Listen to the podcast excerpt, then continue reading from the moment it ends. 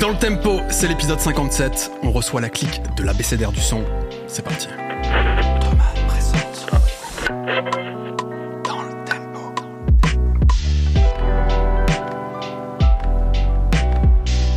Vous êtes dans DLT, le Ouais. podcast des passionnés de musique d'Az. Ouais. Le, le seul podcast du monde, paraît-il. Le seul. Euh... Il n'y en a pas d'autres. Bon, il y en a deux, trois autres. Il n'y en a pas qui. Moi j'ai un autre nom. Hein, si C'est- vrai Voilà, ouais, c'est ce que j'allais dire. Il n'existe pas non plus. C'est- Il n'y a Ah, que merde, DLT. pardon. D'accord, ok. Non, mais du son, d'accord. Après, il y a Non, mais le il rap. parle, si, il parle de. Ah ouais, non, voilà, c'est vrai. C'est Ouais, vrai. oui. ah oui. Ouais, voilà. Non, c'est non, euh, meilleur podcast du monde. Ok. Voilà. Ok. C'est la modestie incarnée. Lauriane, Écoute, c'est toi, c'est toi qui gères les crédits des vidéos, donc euh, moi, je, je- moi, je, moi, je te suis. Je te suis, y a pas de problème. Vous l'avez reconnu, je suis avec Daz évidemment, la, Eh oui. qui est la MPC sur patte. Oui, et qui est euh, le gars qu'on met jamais dans les crédits. Ah, c'est Wam, c'est Wam. c'est n'importe quoi cette affaire. Il n'a pas travaillé sur un contenu qu'on est en train de sortir. et il veut être dans les crédits alors Eh qu'il bah n'a rien fait dessus. Eh ben, dans les albums de rap, il y a plein de remerciements. Les mecs, t'as cru ils étaient venus en studio. Jamais. on, pour- on pourrait faire comme ça. Est-ce que tu as kiffé notre euh, notre Ouais. concert de vendredi dernier? Ouais, ouais, ouais. On était euh, à FGO Barbara, qu'on avait, euh, on avait reçu Sayem ici pour un festival, le festival Ici Demain. Oui. Et effectivement, on a vu des, des jeunes talents. Oui. Jeunes, beaucoup. Oui. Talents. Un ça peu va. moins. ça va, il y en Non, avait. vrai, c'était Non, bien. c'était cool. Ouais, c'était très très cool. Bonne énergie, bonne vibe. euh, et puis après, bon, bah voilà, on aime ou on n'aime pas le. Mais on, peut encourager les gens à aller au festival Mais ouais, c'est super cool. Après, euh, passer beaucoup de stories de TH. Ah, ouais, TH, ah, on est d'accord. on, on peut en parler de TH. Ouais. Mais euh, en, en vrai, potentiel. euh, le live, c'est pas encore ça complètement. Bah, ça- non mais Mais c'était sa première scène. sa. C'était sa première scène. Ce qui est normal. Après, voilà, c'est un trappiste euh, du 9-3, donc euh, bon, bah, effectivement. Le... Vas-y, t'es- t'es- t'es- t'es- tu l'imitais beaucoup euh, après le concert. Ah, bah, le rap, euh, le rap inventaire. Oui. Bah oui. Bien sûr. Podcast, tournage. Voilà, ouais, ouais, non, non, c'est euh, la, for- la forme peut euh, peut lasser, Ouais. mais quand c'est bien fait. Non, en vrai, c'était Ah, je bien. trouve son Faut quand même, écriture euh, à vrai, TH euh, quand même c'est. Bah alors, euh, euh, Ah je trouve il y a un truc en fait. Ouais, non, mais, non, mais- non, mais il y a un truc. Et, et surtout, la, la force du truc, c'est que ça te reste en tête derrière. Ouais. Tu vois, on, y- on y a repensé, etc. ouais, non, parce que ouais, le emoji, euh, emoji pêche, oh là là, ok. mais mais après, oui, euh, bon, euh, C'est sa nu- manière de numéro poser 9 aussi. euh, numéro 9 c'est moi qui marque les buts. Bon, ouais, ouais, ok, Oui, frérot. c'est euh, classique. C'est-à-dire que tu vois les rimes à la 113 où en fait tu répètes le mot, flemme un peu, tu vois. Mais en même temps, c'est de la trappe. Donc Ouais, mais je trouve qu'il pose euh, pas comme les trappeurs habituels quoi. ah ouais? Ouais, parce je que moi- qu'il est en en fait- décalé un peu. Il a l'air, il a l'air d'être pas dans les temps, mais en même temps ça sonne bien. Ouais, mais après après voilà, il gère bien le côté nonchalant, le Ouais. côté je m'en bats les couilles. Et ça Mm. quand tu fais de la trappe, c'est très important. très important. Je trouve Voilà. que ce podcast démarre sur les chapeaux de roue. Oui, Et on a l'impression d'être dans un podcast de l'ABCDR du son. C'est tout à fait. Tout à fait, tout à fait. D'ailleurs, on va enfin enfin dans cette émission, Oui. on va parler de rap. Oh non, n'insulte pas on tous en nos parle, invités avec on en qui, parle avec qui- jamais. À part avec euh, avec. Cher, avec Cher, OK. On a fait Altarba, on a fait Cher. Altarba, c'était un peu de l'abstract. Ouais, non, arrête, il prod pour plein de rappeurs et tout. Il Ouais, d'accord, mais lui-même. Non, OK, bon, tu, d'accord. tu, tu- tu es une mauvaise langue. Daz. Oui, c'est On vrai. parle régulièrement de rap. Des- on reçoit parfois des DM en mode Ouais, ouais, c'est cool, mais vous parlez quand même trop de rap. Quoi Bah, Excusez-nous de parler de bonne musique, euh, désolé. euh, pardon, euh, les esthètes de la guitare. Il faut quand même que je présente nos Mais bien invités sûr, parce qu'on a entendu Brice, euh, Brice Bossavi, donc de la clique de l'ABCDR du son. Merci beaucoup d'être là, Brice. Merci à vous. Mais on est aussi avec Zo. Salut. Ça va, Zo Tu étais là en observateur Alors, jusque-là Ah, deux minutes sur TH, c'est hyper violent. Alors, Très bien. juste prévenir, Zo et moi, c'est le yin et le yang, c'est tic et tac. Genre, euh, Mais c'est parfait. C'est vrai, toi, toi TH, t'es t'es pas. Euh, non, pas vraiment. THX, THC, tout ce que tu veux. mais TH tout court. Dolby tout ce que tu veux, mais pas TH. Non. Ok.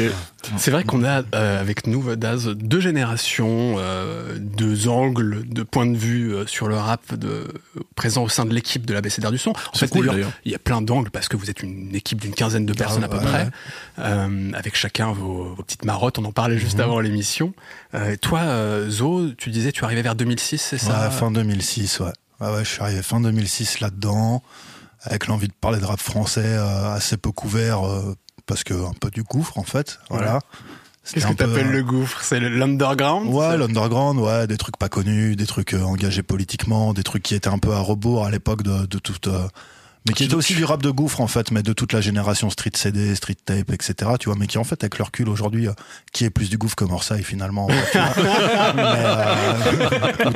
euh, ton, Marcel, ce cher confrère. mais euh, voilà, tu vois. Donc euh, bon, finalement, je suis peut-être pas tant du gouffre que ça, mais Tu dois te sentir seul, non euh? Un peu. Mais euh, c'est c'est l'évolution de la vie, c'est comme ça, tu vois. Ouais. Mais c'est beau ça reviendra, ça reviendra. Ouais. Voilà. Ouais, c'est vrai, c'est des, c'est des modes. J'ai pas précisé quand même pour les gens qui nous rejoignent et qui éventuellement ne connaissent pas la l'abécédaire du son. Ah bah là, un- je suis désolé, mais faites vos devoirs, les gars. C'est vrai. À un moment donné, on va pas vous donner tout, tout, tout cuit dans la bouche. euh. Non, on explique quand même dans ce podcast. Ok, On est dans la allez, allez. la pédagogie. Oui, oui, et puis en plus, on se fera mêler sur euh, les commentaires Instagram, donc let's go.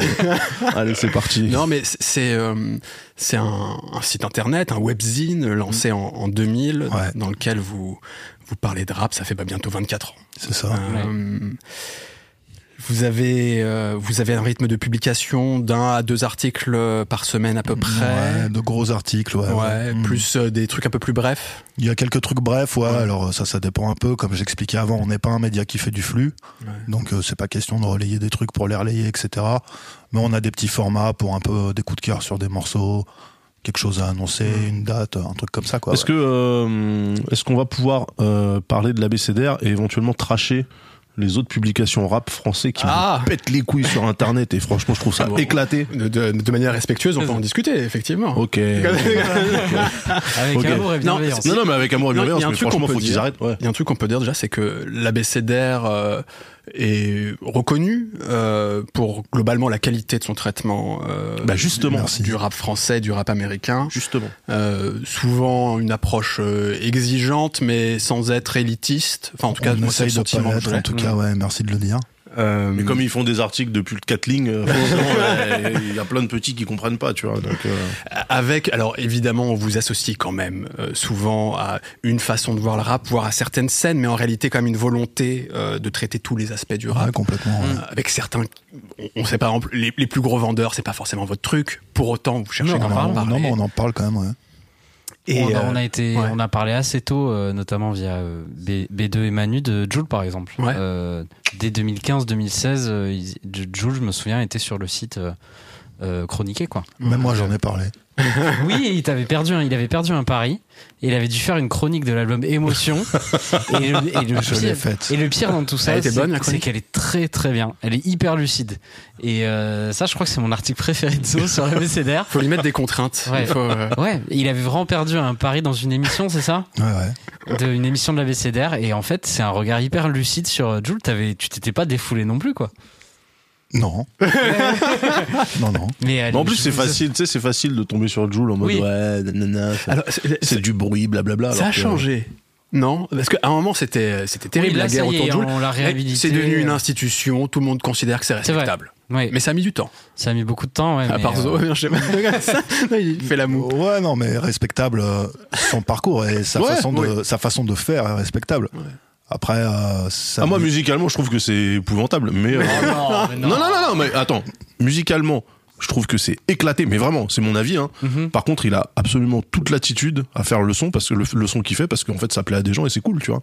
Moi, en fait, moi, quand je trouve un truc nul, ça veut pas dire qu'il faut qu'ils arrêtent, à part certaines Mm. publications rap, tu vois. d'accord Mais euh, franchement, Jules, moi, je sais que j'écoute pas parce que ça, c'est pas possible. Hmm. Mais en vrai, la démarche du boog, la sincérité, l'authenticité et tout, franchement, moi, j'ai rien En à vrai, dire. très organisé, c'était bien. bah oui Bon, enfin, il faut, faut le faire quand même, c'est quand même euh, 15 morceaux de 7-8 minutes. Mais surtout, Jules, en fait, euh, ce qui nous a intéressé, je pense, et moi, ce qui m'intéresse, c'est qu'il a fait très rare, il a réussi à créer une musique euh, en 2000, euh, dans les années 2010, quoi. Qu'aujourd'hui, on retrouve en Espagne, euh, aux Pays-Bas, en Italie. euh, qui Oui, mais ça, reprise. c'est, c'est comme pour le Ryan B. Euh, la question, c'est, est-ce que, parce que c'est faisable, il faut le faire? Voilà. Est-ce que tu dois le faire? Moi, je pense que non. Bon, ça tire à balles réelles dans cette émission. Non, mais respect, respect sur Jules, franchement. Euh, Euh, en plus, sûr. tu vois, le mec, il vient de loin parce que, bah, il est marseillais. Oui. Et non, mais c'est pas facile. Ah, ça, non, je dis pas oui pour. Mais non, mais c'est, mais non, mais c'est pas, c'est pas facile, tu vois. Le rap, le rap marseillais, vraiment, de base, c'est pas facile. Tu vois, comment tu- ça Tu rigoles dès les débuts, ultra important. non, ouais. Ah, Regarde-le, mais lui, il est lyonnais, donc il est encore plus, Ah, plus non. loin que Marseille. Ah, ça c'est vrai. Non, mais voilà, non, non, mais oui, bien sûr, vous allez me parler de côté obscur et de Ayam et de la Funky Family et de Bah, tout ça. Voilà, Ouais. top, top 5 des groupes de rap français. Non, mais le problème, c'est pas, c'est l'accent. Oh, Mais oui. Bah, avançons. Arrête- Arrêtons d'écouter Daz. Big up à la province. Et je voulais juste quand même préciser que vous euh, vous étendez l'expérience abécédaire du son à travers bon des, des vidéos, des podcasts, des choses comme ça, et puis surtout des bouquins aussi. Alors il y avait eu en, en 2019, si je me trompe pas, euh, l'obsession rap, Ouais. excellent livre euh, que je que je recommande, excellent cadeau par exemple pour Noël. Euh, et vous sortez euh, non pas la suite, mais en tout cas un bouquin que vous avez mis en branle à ma connaissance tout de suite après euh, l'obsession rap en disant allez on, on va commencer à, bosser sur un autre livre et plus spécifiquement qui portera sur les années 90, le, le rap des années 90, le rap français évidemment. Euh, Vas-y présente-le, montre. Il Ah, faut un petit jingle, il faut le faire, etc. Voilà, voilà. Magnifique. Vous pouvez rajouter une petite musique de téléachat. Ouais, on va essayer de faire un truc comme ça. Coûte superbe, euh, Non, non, superbe, superbe bouquin. euh, Chez Marabout d'ailleurs. chez Marabout. Voilà. Oui, et très belle édition. Vous revenez sur 200 disques. euh, tout est très éditorialisé. On en parlera un peu tout à l'heure, mais avec des approches, des angles de vue à chaque fois, etc. C'est euh, c'est un beau bouquin que j'ai seulement eu le temps de feuilleter pour le moment, mais je, je vois Ah, j'avais pas vu la l'adresse euh, du sticker, Ticarette. Ouais. Ah oui. Ah là là. Magasin emblématique. Magasin emblématique, magasin de la Rodka, Ticarotte comme on les appelait à l'époque, bien sûr. Ce que, ce que je vous propose, c'est bon, c'est c'est un grand plaisir de vous recevoir parce que Daz comme moi, on est, euh, Oui. on apprécie beaucoup votre travail. Merci. Euh, et au-delà du fait, on va évidemment parler de votre bouquin, mais on se disait que vous avez un regard euh, affûté évidemment euh, sur la musique en manière générale, de manière générale, sur le rap euh, évidemment, mais on voulait aussi parler un peu de la façon dont fonctionne un média comme le vôtre, parce que c'est des trucs qu'on fait souvent dans cette émission. On aime bien un peu les, les coulisses, les aspects euh, financiers, humains euh, derrière une aventure comme celle-là. Je sais que vous fonctionnez essentiellement que d'ailleurs avec du bénévolat. Ouais, je te confirme. C'est ouais. une sacrée aventure. 20, 20, 24 ans quasiment de bénévolat à tenir. C'est admirable. J'imagine que c'est euh, Moi, moi je un crois combat que quasi tous les jours ou euh, En ouais. fait, moi, j'étais même à un moment donné, j'ai cru que le site avait fermé, où il y, a- il y a eu des. Ah, il y a toujours eu des coups de mou, ouais. Oui, ah oui, oui. Sur quand t'es 24 ans. bénévole euh, et puis même quand t'as une exposition comme les émissions en Dailymotion avec Mehdi et que ça s'arrête, Mehdi Maizy, ouais, que ça s'arrête. Euh, forcément, les gens euh, te voient beaucoup moins, même si tu fais encore des trucs. Ça a été Ouais. d'ailleurs un des grands défis quand tout ça s'est arrêté. Mais c'était Mais- de relancer la machine euh, après avoir été très exposé, Mhm. avec un visage comme euh, comme Mehdi Maizy. Euh, je me souviens quoi, c'était un peu un peu pénible les deux années après la fin de l'émission parce que des gens disaient ah bah la BCDR ça existe encore. euh, Mhm. C'est fou, quand tu fais des articles toutes les semaines, euh, ça fait un peu chier quoi. Après, ce qu'il faut comprendre, mais là, c'est pas pour parler que de nous, c'est l'écosystème euh, média rap. On est nous dans des années où tu faisais pas vraiment d'argent. Ok, au début des années 2000, tu pouvais, mais la BCDR était encore embryonnaire, donc il n'était pas question pour lui d'en faire. Et aujourd'hui, on se dit ouais, le, le, le rap, que ce soit la musique ou tous les autres, tous les alentours, donc les médias inclus, il y a moyen de faire de la thune. Mm. Mais en vrai, c'est récent, hein, tu vois. C'est pas un truc euh, qui date d'il y a 15 ans. Il y a eu une grande traversée du, du désert, que ce soit économiquement et aussi d'autres choses, où la BCDR, de toute façon, la question de l'argent ne se posait pas, ou alors c'était de l'argent, euh, j'ai pas envie de dire de la monnaie de singe, parce que de l'argent, c'est toujours de l'argent, c'est une mauvaise expression, mais où tu vois, quand tu, si tu faisais une campagne de pub, ce qu'on faisait pas, on a essayé une fois, et voilà, et ça, ça a été pourri, on le refera plus, on a reçu des pommes gratos, en gros, tu vois, qu'est-ce que tu voulais qu'on fasse? Qu'on les vende sur eBay et qu'on se partage les 80 balles qu'elles allaient vois, rapporter, tu sais, tu vois, voilà. Donc il y a un moment, et même avec les bouquins, en fait, on peut pas se payer. Si on voulait se payer, on peut pas. Pourtant, ça rapporte quand même un peu d'argent. Faut pas que les gens s'imaginent que ça rapporte 200 000 euros, hein, mais ça rapporte un peu d'argent. Mhm. Mais euh, en vrai, à 20 On rédacteurs, réinjecte, Bah ouais. ça n'a aucun sens. Mhm. Tu vois Tu vas faire quoi? Tu vas donner un bonus de chacun de 500 à 500 euros, 1000 euros à tout casser et t'as plus d'argent pour faire euh, derrière dans ta caisse en plus, donc du coup tu te fous à poil.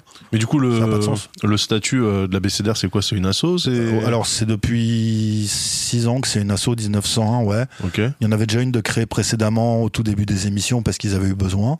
Au moment des émissions, ils gagnaient un peu d'argent, mais plus dans un truc parce que c'était un partenariat avec Dailymotion, tu vois, Mhm. et qui concernait que les, que les émissions. Et voilà, ouais, aujourd'hui c'est une asso 1901 euh, avec une caisse commune euh, et les gens se payent pas en fait. Mhm. Mhm.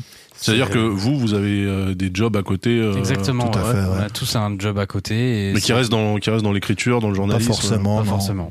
D'accord. Et, et tout ça, Daz, sans pub sur le site, sans abonnement. Ouais. On, on reviendra en détail sur, sur votre modèle, mais c'est vrai que c'est euh, c'est Bah, une, une aventure euh, rare. en tout sur- cas. surtout quand tu vois en plus euh, justement on parlait on a déjà parlé en plus euh, dans cette émission des, des médias rap Bien sûr. notamment des acquaintances des acquaintances avec les marques avec les labels euh, le fait que bah, du coup ils peuvent pas dire exactement ce qu'ils veulent donc ils décident Mm. De parler que de ce qu'ils aiment bien et de comment en fait je, c'est je- je renvoie d'ailleurs nos auditeurs. à- Il y, a l'épisode avec Florian, Florian Ouais. Le Serre, Ouais, l'épisode avec Nemo, euh, et puis plus généralement sur le journalisme avec euh, Simon et, et Brice euh, de, de Trax, de Libé, etc. Et c'est compliqué justement de. Enfin, on voit le modèle parce qu'à un moment donné, il y a- il y, a des gens qui disent il faut de l'oseille, il faut. Mais en fait, t'as vraiment l'impression que certains se disent euh, il faut de l'oseille à tout prix, let's go. Et bah, Mm. du coup, ils se perdent un peu en chemin et euh, et c'est con parce que ça entache aussi euh, la crédibilité de l'ensemble Mm, bien sûr. euh, des médias euh, des médias rap. euh, Mais même de ta marque. La BCDR, c'est une marque en vrai, tu vois. Ouais, Et tu peux pas la saloper, surtout quand t'es à cet âge-là, tu vois. euh, ouais, voilà. exactement. Oui. Ouais. Tu peux pas faire ça. Il y a, il y a jamais eu, euh, alors peut-être que c'est prévu hein, qu'on en Dis-moi. parle comme ça, mais il y a, il y a jamais eu euh, au sein au sein de l'équipe des gens qui étaient euh, un peu plus en mode, eh les gars, paillettes, euh, oseille, let's go, tu vois. C'est pas trop l'esprit? Non, mais tu sais, même quand, même ça. quand c'est pas l'esprit, moi je connais plein de publications, tu vois, dans le jeu vidéo, dans, dans, dans, dans la presse en général, où euh, il y avait une, un côté camaraderie, etc. Et puis t'en avais toujours un qui était un peu plus en mode euh, business furet, euh, Mm. ouais, mais venez, on fait ça avec tel éditeur, allez, ça va marcher, C'est machin. comme dans les groupes de musique, souvent t'as un mec un peu plus. euh, un peu plus, euh, business, ouais, ouais, et qui peut potentiellement bousiller effectivement le soit soit ouvrir un- une porte et permettre de franchir un palier tu vois ou au contraire de flinguer en fait euh, l'essence même du, de- du du groupe tu vois Bah, j'ai l'impression que quand on rejoint la BCDR, en fait, on sait déjà. C'est aussi l'avantage d'avoir un site un peu euh, an- ancien qui, qui a Mm. déjà euh, un, un peu donné euh, sa, sa vision des choses. On sait déjà que ça va être difficile quoi de de faire du business ou de d'aller chercher des marques. Donc Ouais. euh, mais il y a, c'est mais il y un a peu- aucun groupe média qui vous a approché euh, en se disant tiens ça serait chouette d'avoir la BCDR dans notre Non, il y a eu Dailymotion à l'époque, mais euh, tu vois, c'était un, pat- un partenariat. euh, ouais Comment une- dire, c'est- euh, C'est une plateforme de diffusion. ouais, vidéo. voilà. Et puis c'était. euh, à Dailymotion ils, ils avaient de l'argent gratuit à un C'était moment très, donné c'était c'était très- incroyable ouais, mais c'était très centré, tu vois. Voilà, ils, ils avaient un projet, ils l'ont fait avec nous, euh, notamment avec euh, Mehdi qui a beaucoup porté ça, avec euh, Nico Bibol qui est le fondateur euh, du site, même s'il s'est retiré depuis. Euh, voilà, des gens comme ça. Mais euh, non, non. Et puis il y a eu Marabout qui nous a approchés. Mhm. Mais Marabout, en fait, euh, pour euh, pour eux, on est un on est un prestataire en quelque sorte. Tu vois. On leur Ouais. on leur file un livrable. Et euh, ils l'éditent et ils font leur boulot d'éditeur derrière et voilà ça s'arrête là. Promis. Mais- on- Ouais, pardon. Mais ce que je voulais dire par rapport à la question du bénévolat, c'est que, euh, parce que moi, sur mon job à temps plein, je suis journaliste. La BCDR, euh, ça, ça fait 10 ans que moi j'y suis. Euh, j'ai pas pris un, un euro de, de ces 10 années d'articles. En fait, pour moi, c'est vraiment journalistiquement un espace de liberté totale. Mhm. C'est-à-dire que euh, si je veux euh, aller faire une interview, chroniquer quelqu'un ou faire un sujet, euh, quand je suis journaliste, moi, des fois, il y a un peu cette petite frustration où tu dois négocier avec un rédacteur en chef pour le convaincre Ouais. que c'est cool et qu'il faut en parler. Avec la BCDR, vu que c'est pas payé, en général, si on a envie d'aller faire quelque chose, euh, tout Ouais, le monde te de- dit euh, vas-y, fais-toi plaisir et dans la longueur que tu veux. Parce qu'on est aussi connu pour faire des interviews très très longues. Mhm. Euh, parce que des fois, voilà, et ça, je trouve ça bien de pouvoir euh, se dire j'ai envie de raconter euh, la vie entière de ce graphiste. Mhm. Par exemple, je pense à Regular, euh, le graphiste des pochettes de Necfeu, Alpha One, etc. Ben, on avait envie de faire une interview où il raconte tout, tout, tout, même si c'est pas une star. Et, euh, Mhm. et aujourd'hui, c'est une interview qui revient. euh, enfin, même lui, il renvoie vers cette interview quand, il, quand on lui demande c'est quoi ton parcours. Et c'est Ouais. c'est là où on dit qu'on a réussi un truc. Et pour moi, c'est un espace de liberté qui fait que j'y suis depuis 10 ans, en fait. Euh, parce que je fais ce que je veux dans la longueur que je veux, quoi. On, reviendra sur vos fonctionnements, promis. Mais ce que je vous propose, c'est de commencer avec une première partie, euh, à la fois pour parler de rap et aussi de son traitement euh, chez vous, le traitement médiatique de manière générale. On, s'arrêtera aussi sur le bouquin avec ces années 90, notamment ce rapport à, à ce qui peut tendre vers de la nostalgie à un moment, et ça peut questionner aussi. Mais euh, la première question que j'aimerais vous poser, c'est quand vous vous lancez en 2000, alors vous, vous n'êtes pas encore euh, dans l'équipe à ce moment-là, hein, mais j'ai pu lire qu'il y avait aussi l'idée qu'il y avait des lacunes dans le traitement médiatique du rap, euh, peu de gens qui le faisaient sérieusement, un manque euh, du côté archivé le rap, euh, il y avait vraiment des lacunes autour du rap de manière générale. Est-ce que c'est un, un constat déjà que vous avez qui était encore valable quand vous vous êtes arrivé dans les équipes? Et est-ce que vous pensez que c'est encore le cas aujourd'hui? Est-ce qu'il y a encore des lacunes? Hormis vous, évidemment, qui essayez de faire le taf, mais... Alors déjà, faut pas idéaliser le moment où le site a été lancé, par rapport au site lui-même. Le site lui-même avait des lacunes. C'est euh, pas très beau. ouais, mais dans l'internet de l'époque, il était relativement normal. mais euh, comment dire, c'est un truc où tous les gens qui étaient là au début, eux-mêmes étaient en apprentissage Mm. d'écriture, de parler de la musique, etc. À la base, l'abécédaire, c'est du fanzina sur Internet, en fait, Mm. tout simplement. Tu vois, c'est du fanzina. Donc, euh, faut pas non plus se méprendre là-dessus. Ensuite, il y avait des postures, tu vois, qui correspondent très bien à la fin des années 90 et au début des années 2000.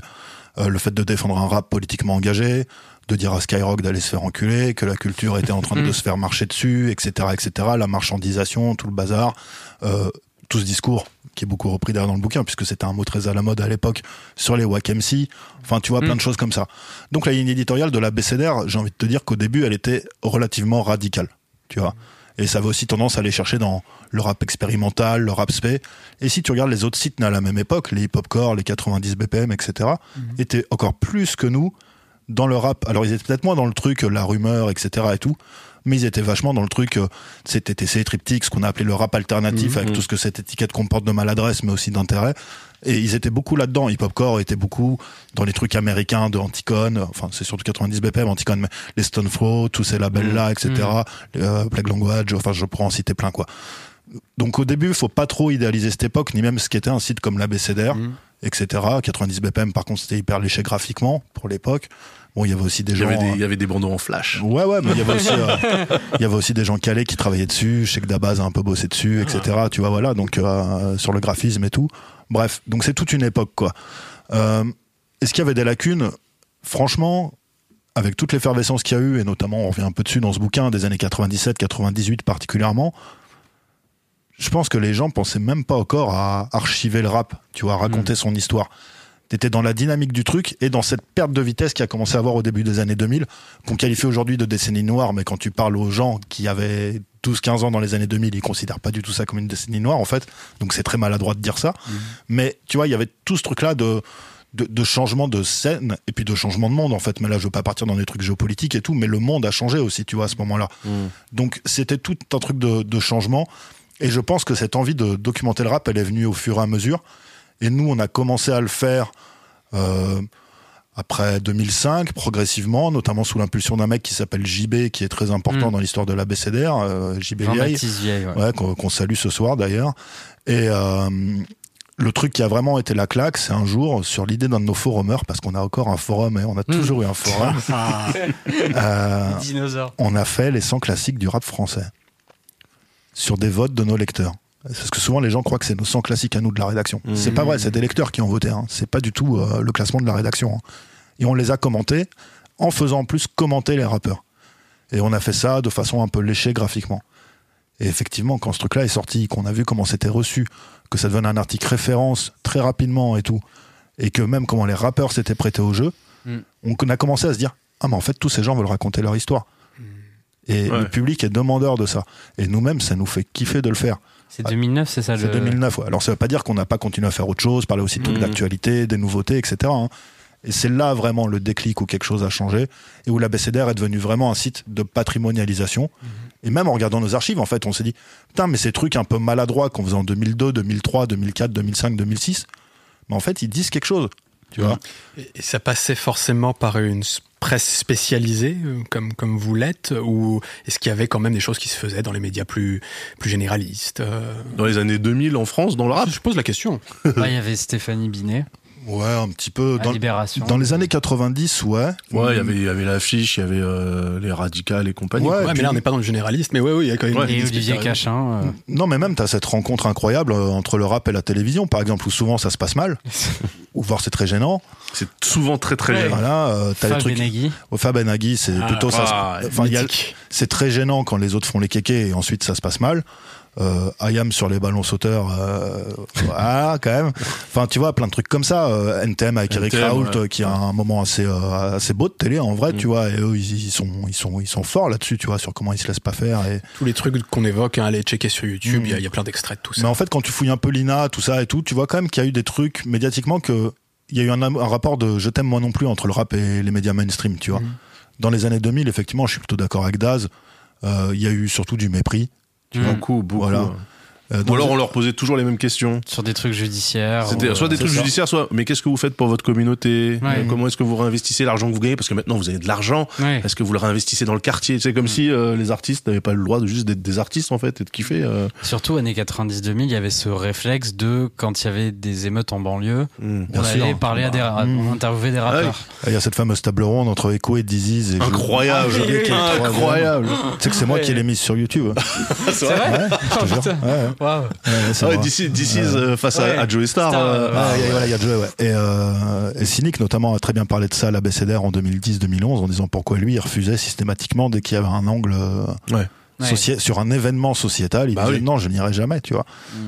Oui, parce que t'es pris comme euh, le haut-parleur d'une génération, alors que eh, les gars, calmez-vous. Ouais, et puis même une caution aussi pour le système, tu vois. Regardez, on a invité un mec, euh, ça Mm. va quand même, tu vois. On a été sympa, tu vois.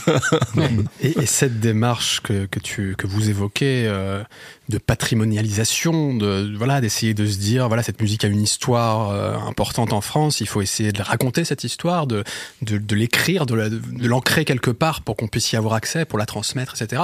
Tout en continuant à travailler plus autour de l'actualité, des, des sorties aussi d'aujourd'hui, etc. Ce que vous faites, hein.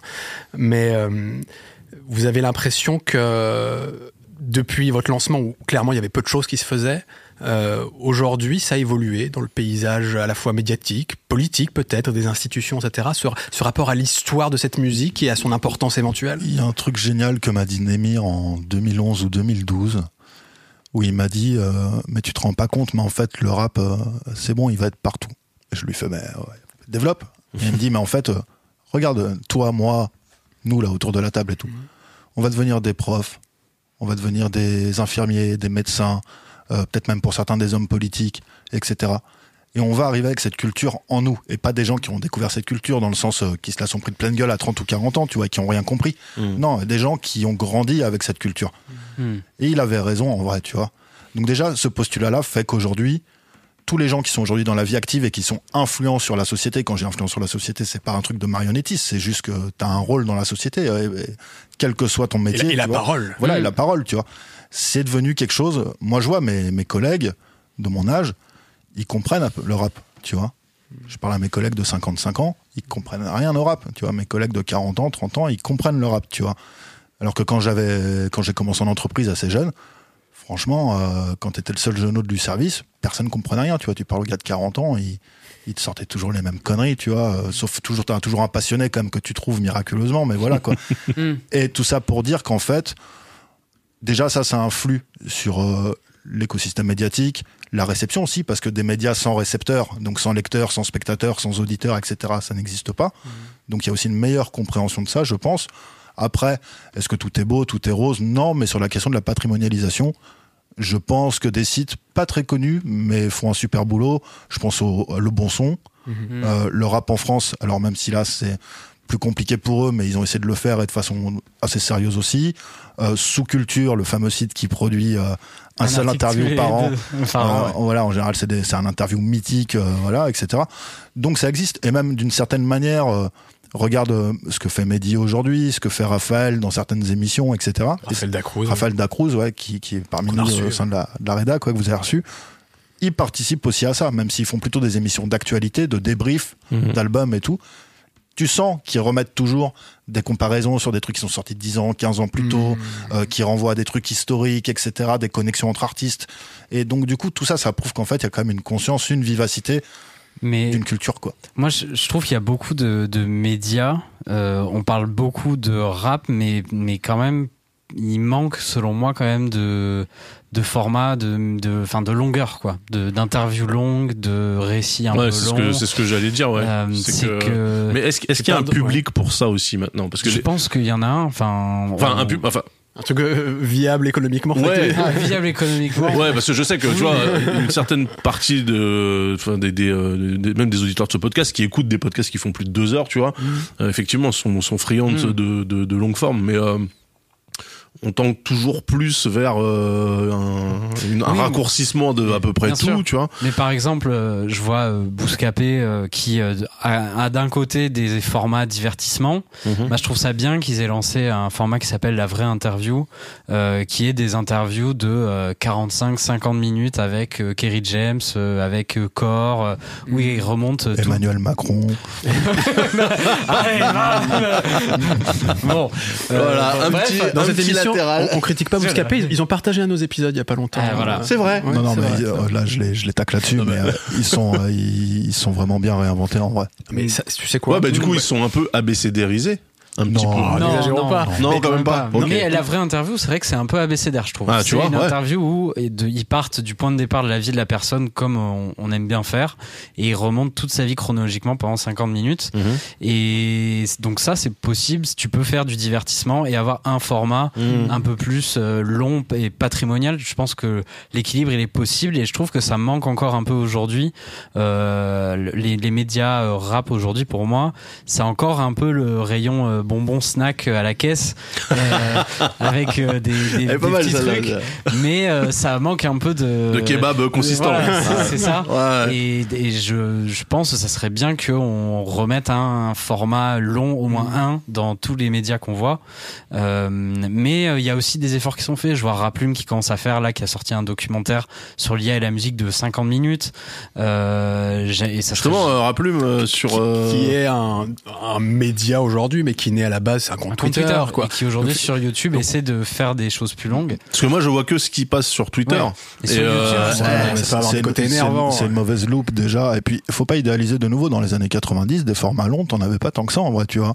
Euh, franchement, euh, même euh, des émissions mythiques euh, comme euh, comme le Cut Killer Show, euh, Mhm. What's the Flave et tout, c'était des interviews de, de 15 minutes. Bon, après ça kickait de ouf. On était tous là enregistrés avec nos cassettes, c'était mortel. Voilà. Mais euh, mais voilà, tu vois, dans les magazines, franchement, à un moment, faut pas se voiler la face. Le truc de la relation avec les maisons de disques, des interviews négociées, Oui. etc., sur quatre pages ou sur deux pages et Ouais. compagnie, Oui, c'était la même. ça existait déjà. Tu Oui, vois, c'était la voilà. presse papier. hein. Et euh, t'avais jamais, enfin jamais, t'en as eu, mais c'était rare d'avoir des interviews C'est de. pour ça que la presse web de 20 euh, pages, c'est- tu vois. c'est vraiment ancré. C'était en réponse à, à ces pratiques-là où en fait on disait à l'époque déjà, euh, bah, ils osent- les médias euh, papier rap n'osent plus critiquer les albums. Mais c'est ça qui est, c'est ça qui est très marrant, c'est que euh, aujourd'hui, quand on parle de la presse rap, notamment des années 90, euh, on a tendance à, à citer par exemple RER Oui. ou Groove Mhm. comme des magazines genre emblématiques.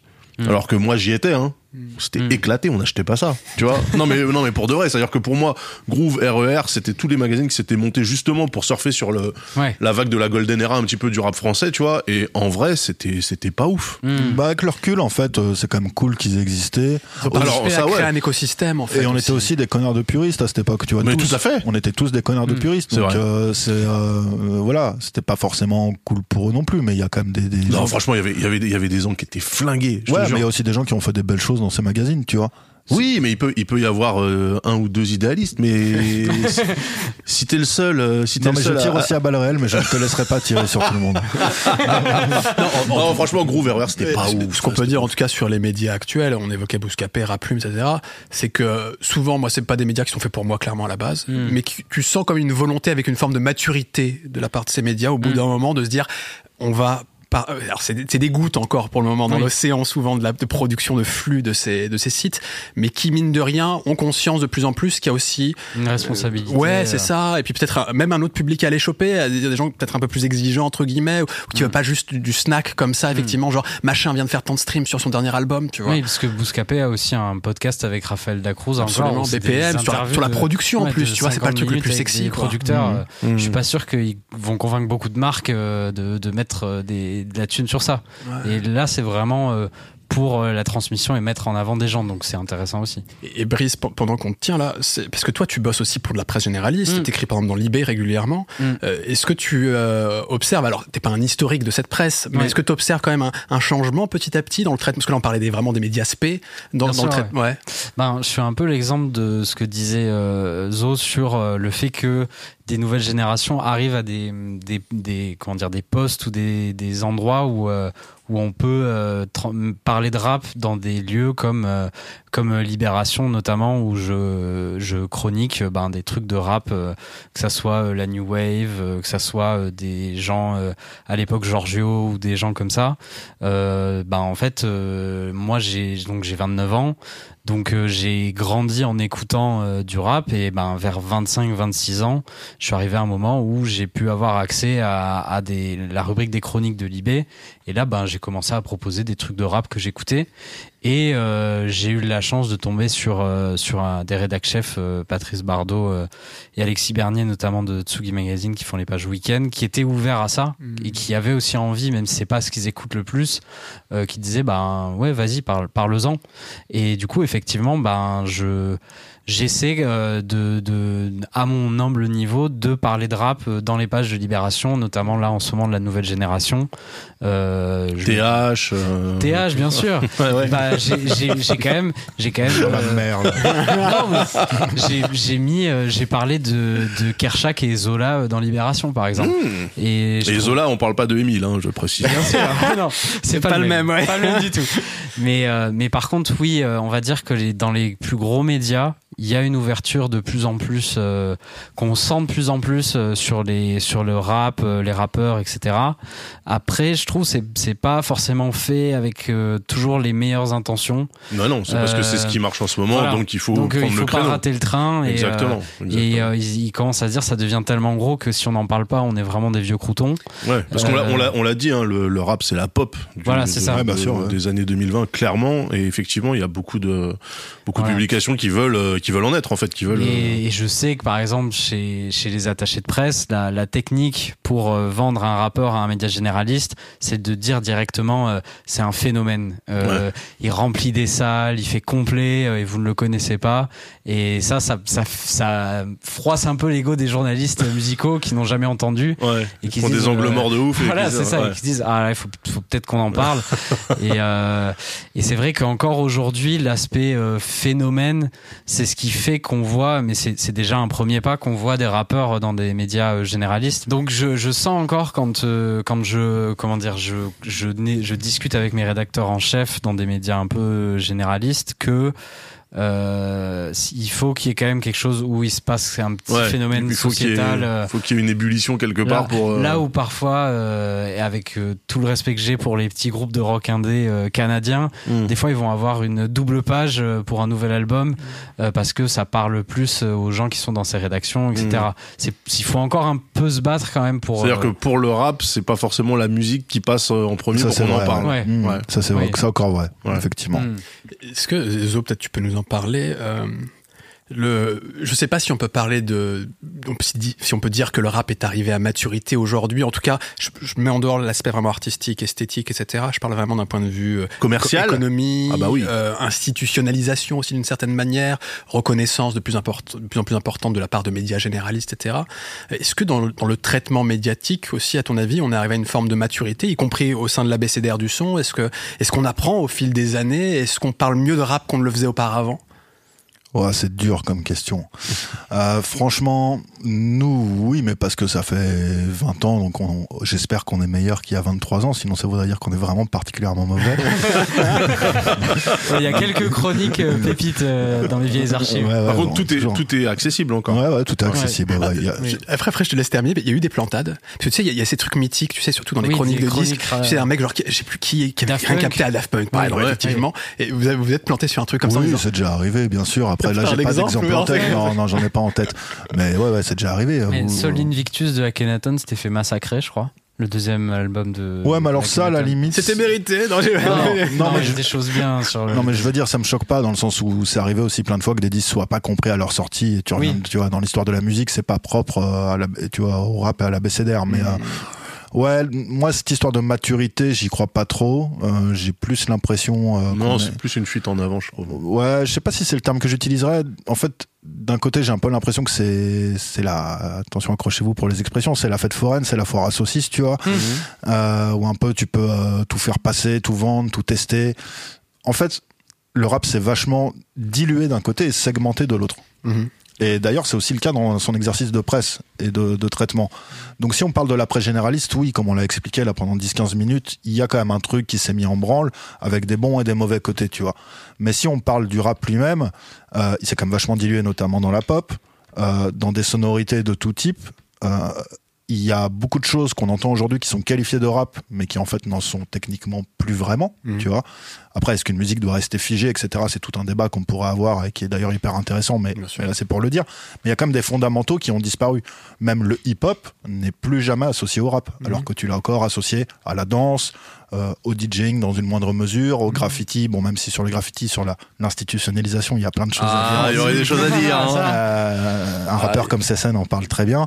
Mais, euh, mais voilà, donc euh, je suis assez mitigé là-dessus. Et de l'autre côté, il s'est vachement segmenté. Ça veut dire qu'aujourd'hui, tu as du rap pour tout le monde.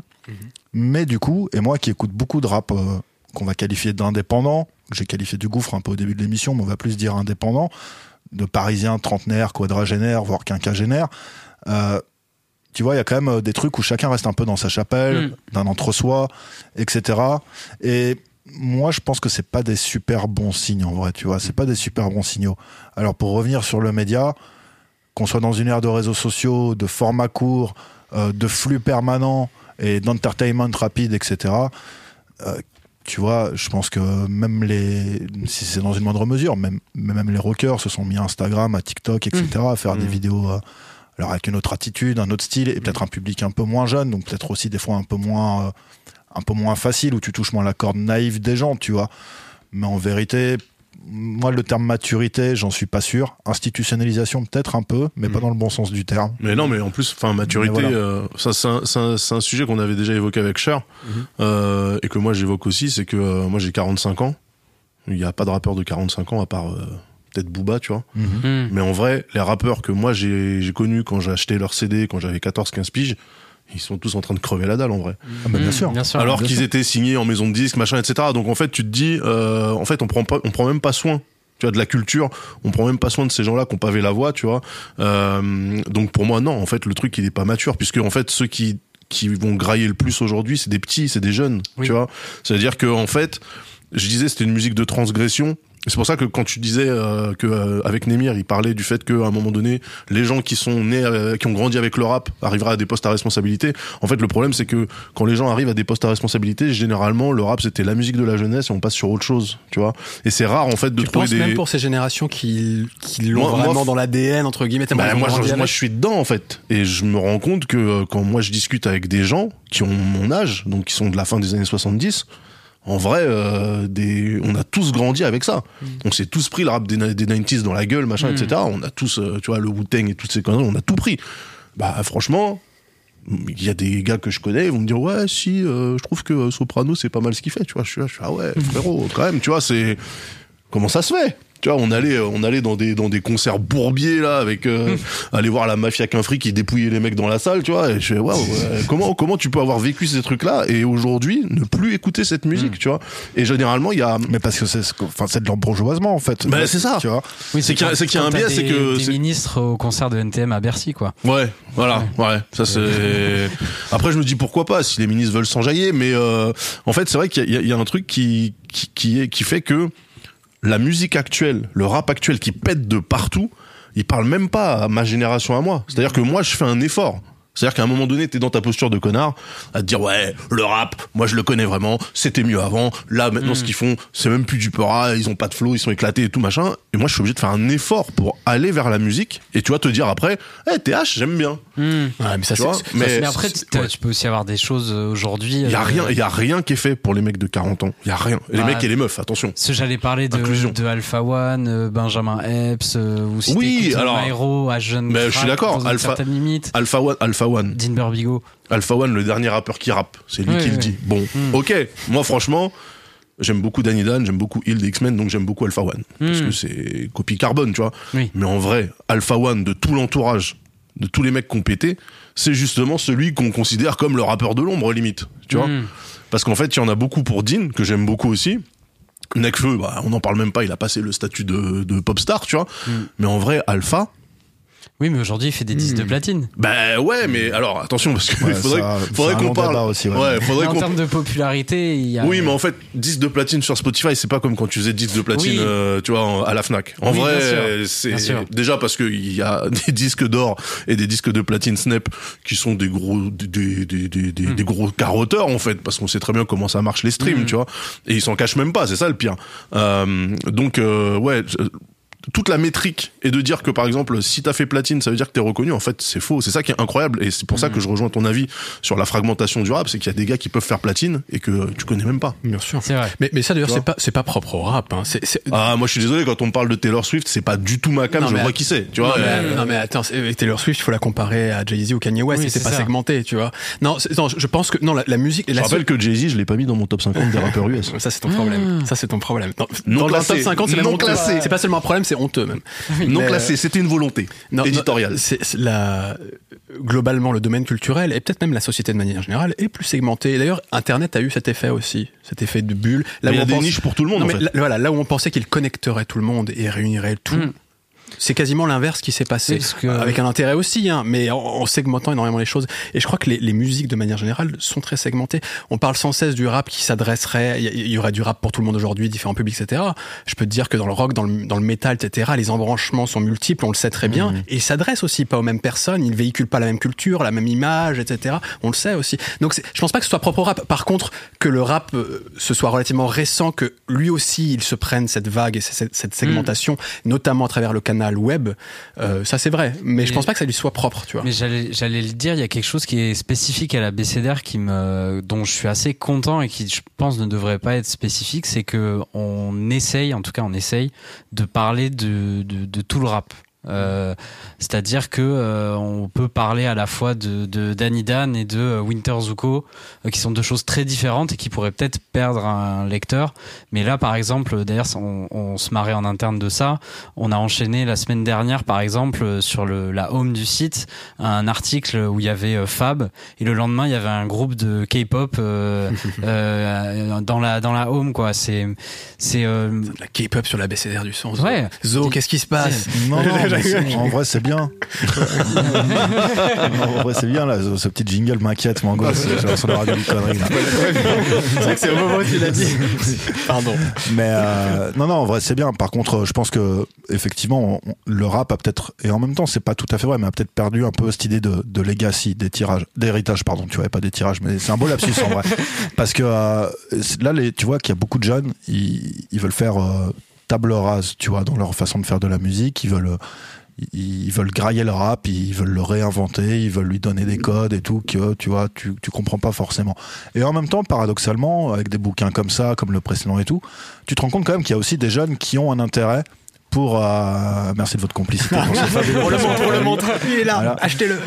tu te rends compte quand même qu'il y a des jeunes qui ont un intérêt pour l'histoire de cette musique et tout, mais effectivement, c'est pas ce qu'on voit et ce qui est relayé, tu sur vois. Twitter. Ouais. Peut-être aussi parce que le, le, le boom bap poisseux se prête pas tout simplement, euh, tu vois, à des formats courts, à des euh, blagues sur TikTok, etc. et tout. Ça n'empêche pas Hugo TSR de faire des dizaines de millions de vues, tu vois. Euh, par exemple, tu, alors c'est un cas très particulier dans l'histoire très du très truc. particulier Mais là récemment, t'as un mec qui s'appelle Okis qui a sorti un album Mm. avec Money Très Days. bon album. Euh, franchement, c'est tu trouves ton compte, tu vois. Alors je dis pas que c'est le, le classique ultime Mhm. des 20 dernières années, mais c'est un très très bon album, produit par un excellent producteur, et c'est vachement bien. Est-ce que finalement c'est grave que ce rap-là ne soit plus visible?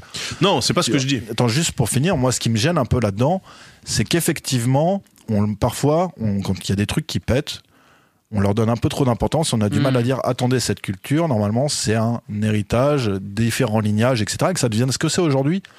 Bon, bah, à la limite, c'est C'est la le vie, tu problème vois. quand tu deviens de la, de la nouvelle pop. Quoi. Non, mais moi, ça, moi, c'est, en fait, c'est, c'est pas ce que je suis en train de dire. Moi, euh, ce que je dis, c'est que le rap reste dans, en tout cas, le rap qui fonctionne reste dans une posture euh, de, euh, bah, de transgression. Donc les mecs qui, les mecs qui rappent les trois quarts, c'est des grossistes. Tu vois, Mmh, voilà, ils. Mais est-ce que c'est de la transgression Oui, ça, que non mais tu vois, encore bah, c'est ça le pire, c'est qu'en fait c'est tellement mainstream de dire ça que en fait de- plus personne n'est choqué quand un mec il t'explique comment il coupe de la cocaïne, tu vois, alors que ça reste quand même un truc, tu fais waouh. Mais euh, ce, que, ce que je veux dire c'est que je suis pas en train de dire il devrait y avoir du boom bap pour les mecs comme moi qui ont grandi avec ça, qui- qu'on continue à faire aujourd'hui. Intimement, j'aimerais bien, mais c'est pas grave.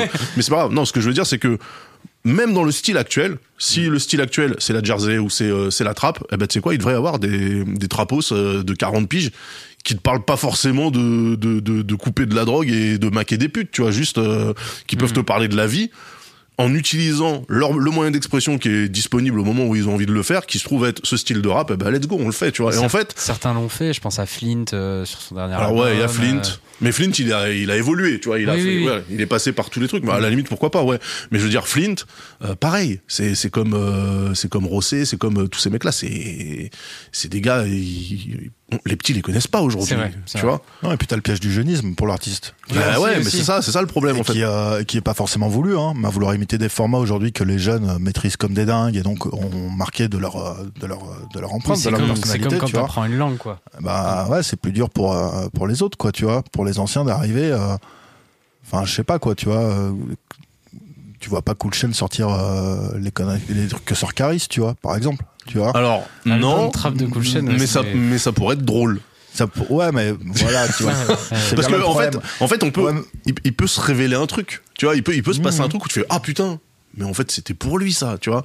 Genre un Peut-être, rappeur, euh, je sais pas, j'y crois Sol- pas trop, Solar, mais- Solar qui Mhm. reviendrait, tu vois, sur euh, sur, Sur des trucs. Jersey. euh, ouais, par exemple, tu vois. Il y, a, il y a un exemple quand même, je trouve, d'évolution esthétique.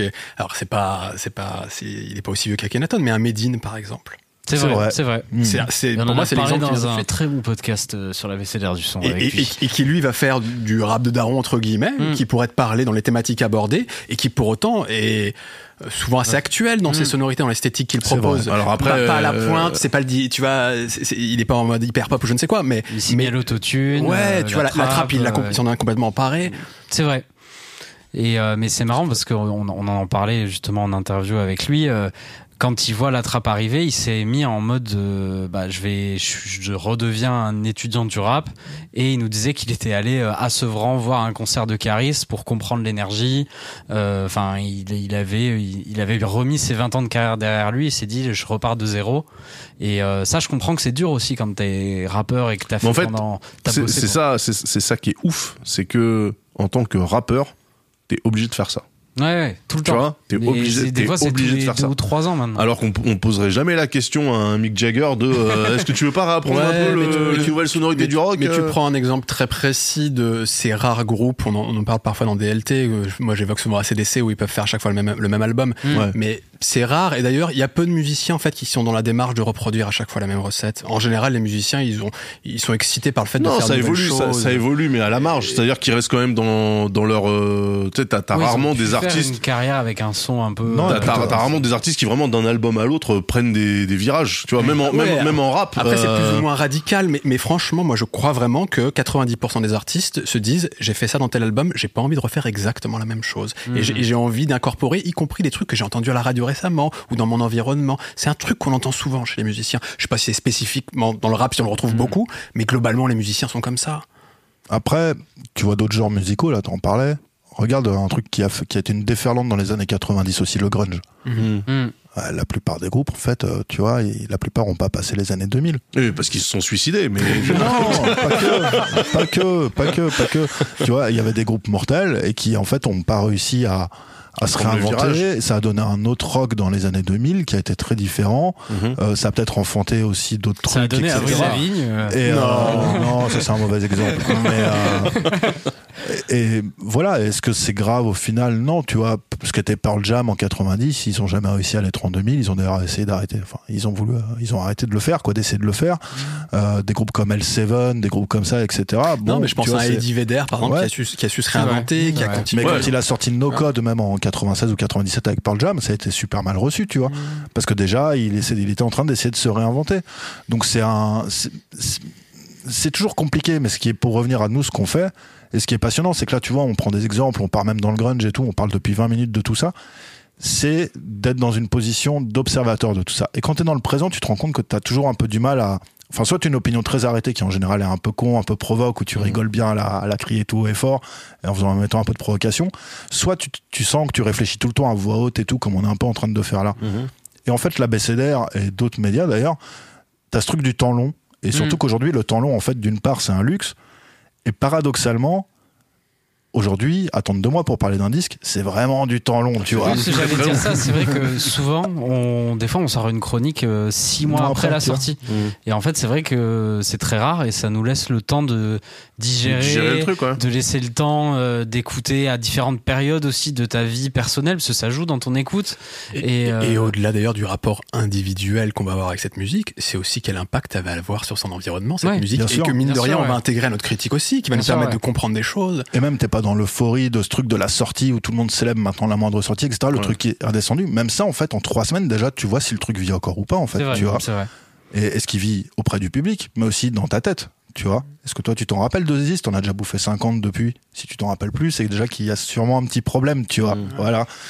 Donc, C'est vrai euh, qu'on n'a pas trop cette peur d'arriver trop tard euh, dans notre euh, calendrier de Ce publication. qui est un luxe. euh, parce oui. que c'est le modèle médiatique, normalement, c'est le le plus vite. Ouais, ouais. Ne serait-ce que pour le ce SEO, être bien référencé sur. Google, il faut vite qu'on traite le truc ça. pour être parmi les premiers. Mm. Non, Mais- c'est- un contre-pied, ouais.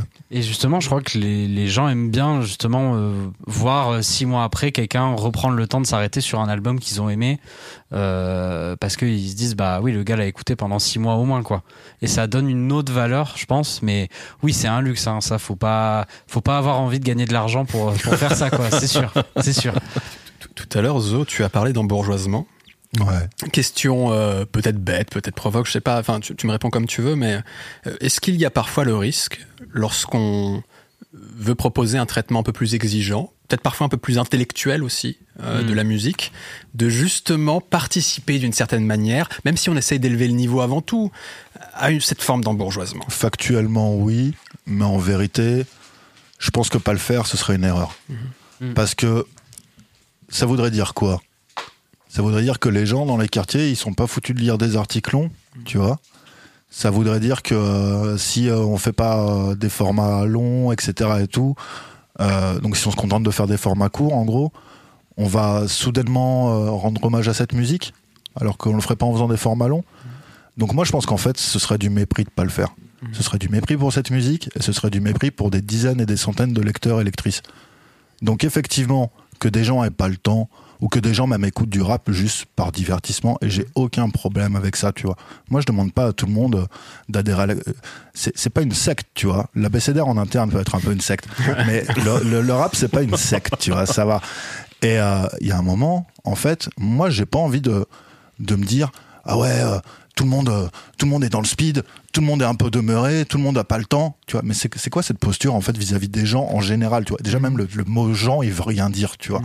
Non, tu vois. Moi, je fais un article long et euh, notamment là, je le fais moins, mais euh, dans les années 2010, je me suis beaucoup baladé en région. Euh, dans, notamment dans ce que j'appelle du rap de préfecture, tu vois. là, là, tu vois, déjà, c'est à deux doigts du mépris en disant ça, en fait, tu vois. Ah, moi, Mais- pour moi, t'étais dedans totalement. Mais, Je te remercie. Je suis ton exemple depuis le début. mais oui, la province, la province, on vous kiffe. Là, j'ai dit, la- j'ai dit les régions, moi, tu vois. C'est vrai, les territoires, vrai, les les territoires, territoires. les Non, territoires. non, ça, c'est horrible, les territoires. ça me va bien. et euh, et j'ai beaucoup parlé avec ces gens, les activistes locaux sur place, etc. Ces petits groupes qui font ça, tu vois, dans des bars devant 40, 50 personnes et tout. Et en fait, il y a une appétence de ouf, tu vois, pour cette culture, pour ce qui est écrit dessus, etc. Et ça, c'est des gens dont on parle jamais. Donc après, je vais pas tomber dans tout le discours, euh, ouais, la France inattendue, Les oubliés, gilets jaunes, les- les, oubliés, Ouais. etc. Tu vois, les zones périurbaines, euh, les cités, quoi, tu vois, etc. Mais en vérité, tu te rends compte que partout, il y a toujours un mec, une meuf qui veut lire ça, tu vois. Et ben moi, on le fait pour ces gens-là. Euh, après, ils peuvent aussi kiffer écouter un podcast d'une heure comme on le fait plutôt que de rester trois heures à lire. Je m'en fous, ça me pose pas de problème. Je demande pas aux gens d'être des lecteurs, euh, tu vois, etc. Mais ce truc de dire, ouais, euh, est-ce qu'en faisant des formats longs, on est un peu élitiste? Mais en fait, euh, élitiste quoi? Euh, Moi, c'est aux gens de décider. En fait, ils ont leur libre Mm. arbitre en allant voir ces contenus. Tu vois, je vais pas commencer à dire. Moi, je trouve que je serais méprisant si je disais ah mais les gens ça les intéresse pas. Je serais méprisant vis-à-vis de cette musique. Je serais méprisant vis-à-vis des gens qui ont envie de lire ça et vis-à-vis même des gens qui aujourd'hui ont pas envie de le lire, mais qui dans 10 ans ça se trouve vont se poser et vont se dire ah tiens je vais consulter ce site en ligne. Il y a des bêtes d'interviews qui me rappellent ma jeunesse.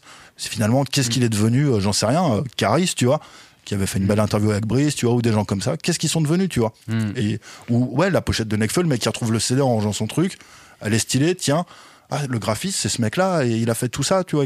Voilà, non, tu vois, non. Le, le, vrai élitisme pour moi en fait ça serait de ne parler que des, des je vais dire des rappeurs qui ont des codes euh, dans leur écriture ou dans leur imagerie euh, qui vont parler aux classes euh, les plus supérieures, supérieures etc et, et je pense que c'est rendre hommage à tout le rap de parler de manière euh, longue et intello euh, d'un morceau de Joule ou de Caris de mec de la trappe aussi parce que c'est un autre art peut-être plus spontané peut-être moins euh, intello dans la manière, mais dans ce que ça raconte et dans, dans l'énergie qu'il y a, il y a des choses aussi à analyser. C'est pour ça on a un format qu'il faut qu'on relance, qui sont les sélections semestrielles, où c'est nos 25 morceaux euh, du, du semestre.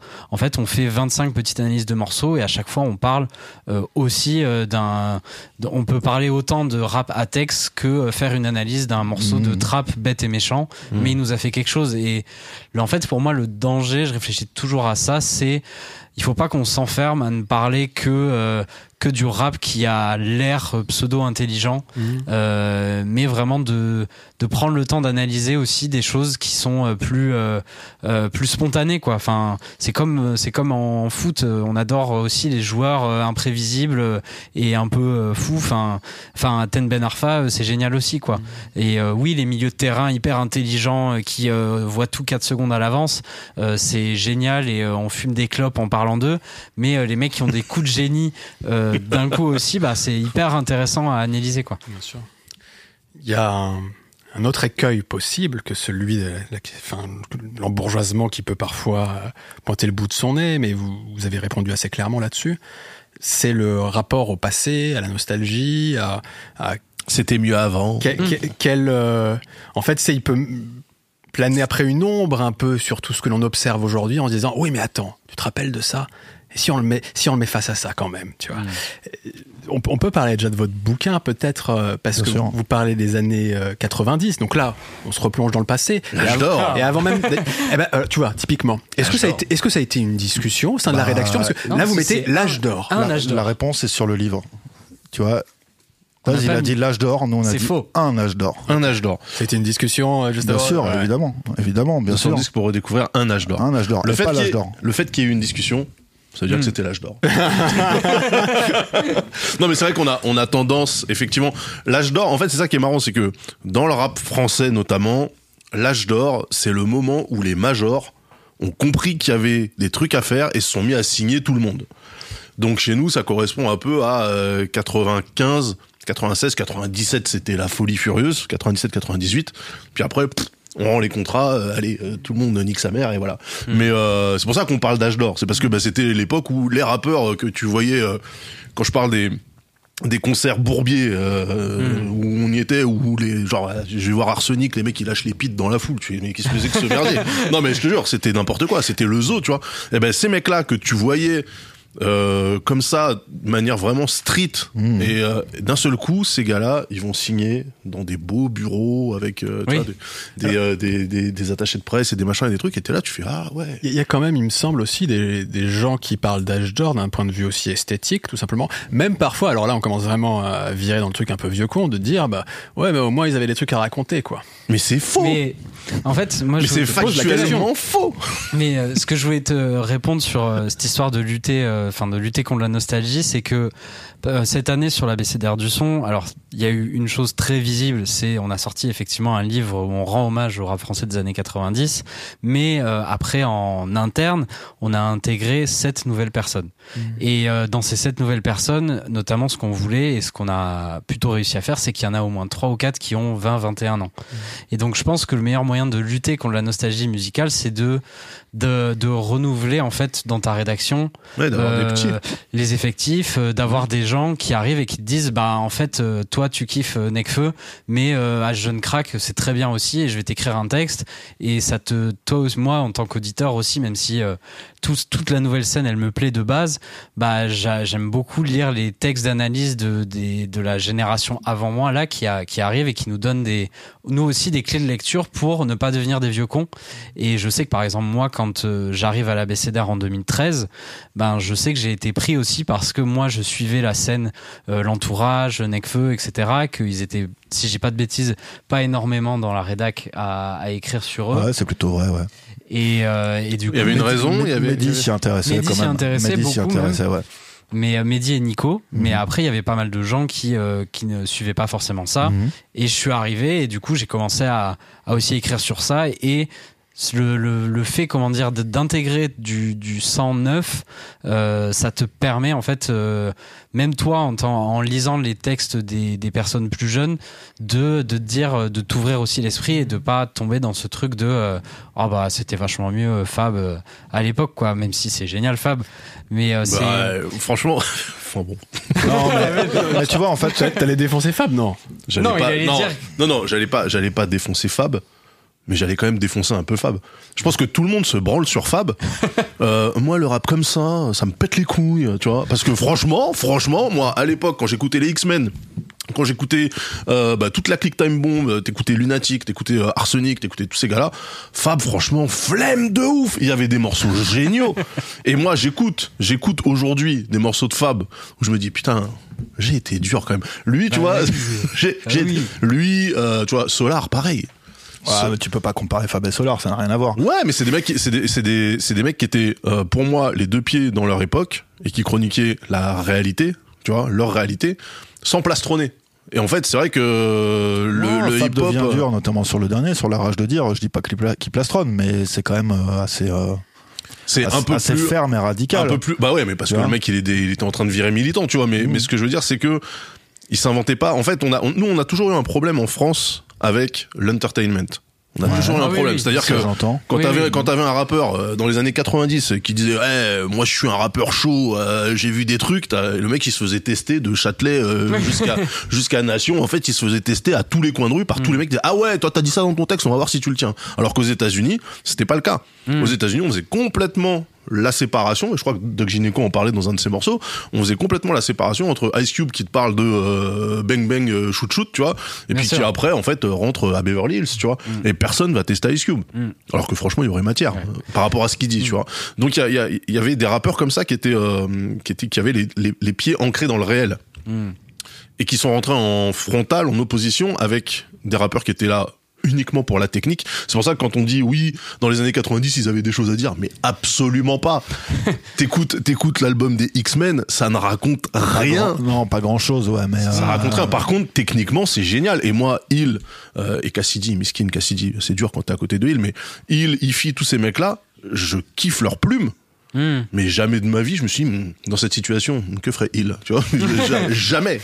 Alors que tu peux te dire, qu'aurait fait Solar Qu'aurait fait Solar Qu'aurait fait Fab Qu'aurait fait Fab. Fab Mais pour te répondre quand même, je pense que ce qui est important en tant que média, c'est de de toujours un peu euh, ramener de la, la ramener la jeunesse dans ton équipe euh, parce Non, que faut, moi je me rends sûr. compte depuis qu'on a toutes ces personnes euh, bon il y en a sept je vais pas toutes les citer mais euh, mais euh, je les salue aussi parce que même moi ça me fait t'ouvre. voir des ça m'ouvre le fait de relire un peu ce qu'ils écrivent sur des rappeurs que euh, peut-être je ne calculerai pas et en fait je me dis ah ouais en fait c'est plus intéressant que ça en a l'air Peut-être à une échelle plus individuelle, Zo, euh, est-ce que pour toi c'est c'est un risque de se retrouver un peu figé dans ses goûts musicaux, dans, dans nos références, dans, ou, ou est-ce que c'est un truc assez naturel au final? Pour moi, c'est un peu naturel, et en fait, je le ressens pas parce que je n'écoute pas que du rap, même si j'écoute beaucoup de rap. Euh, qu'aussi j'aime beaucoup revenir sur des disques que j'ai pu louper ou mal écouter. Donc euh, moi, si tu veux, en fait, euh, là, ce qui sort en 2022, 2023, 2024, je sais que je vais l'écouter en 2026 ou en 2027, tu vois, à quelques exceptions. Et c'est mon schéma d'écoute, en fait, ça me dérange pas. Il y a quelques artistes vraiment que je, tu vois, que j'aime. Euh, Je t'ai cité Okis tout à l'heure. Tout le monde m'a dit écoute-le, ça va te plaire, tu vois, etc. Donc là, j'y suis allé, tu vois. Mais euh, là, typiquement, en ce moment, pour parler de rap, je me bute à, à Mike Canine, le rappeur de Los Angeles. Je me suis fait mon bootleg, Freestyle Fellowship, tout ça moi-même, tu vois, mon bootleg de 45 morceaux. Euh, J'écoute ça au moins une fois par semaine, voire deux, euh, et je me suis buté à ça toute l'année, tu vois. Et j'ai redécouvert plein de trucs grâce à ça, en en m'interrogeant, un peu comme un- tu le fais quand tu fais un bouquin comme ça. Ah, mais ce son-là, c'est vrai, il est mortel, mais qui l'a produit en fait? Donc du coup, je vais sur Internet, je télécharge parce que les plateformes de streaming pour moi c'est un énorme mensonge. Il n'y a pas du tout toute la musique dessus, donc je télécharge euh, Je le dis aujourd'hui. je continue à télécharger. Et euh, voilà, tu vois, je, je retélécharge des trucs, donc du coup je redécouvre des labels, des, euh, tu vois, enfin plein plein de gens quoi, plein plein de gens. Et à côté, euh, j'écoute aussi du rock, tu vois, des trucs comme ça, du blues. Donc, si tu veux, j'ai même pas ce truc d'usure musicale ou quoi.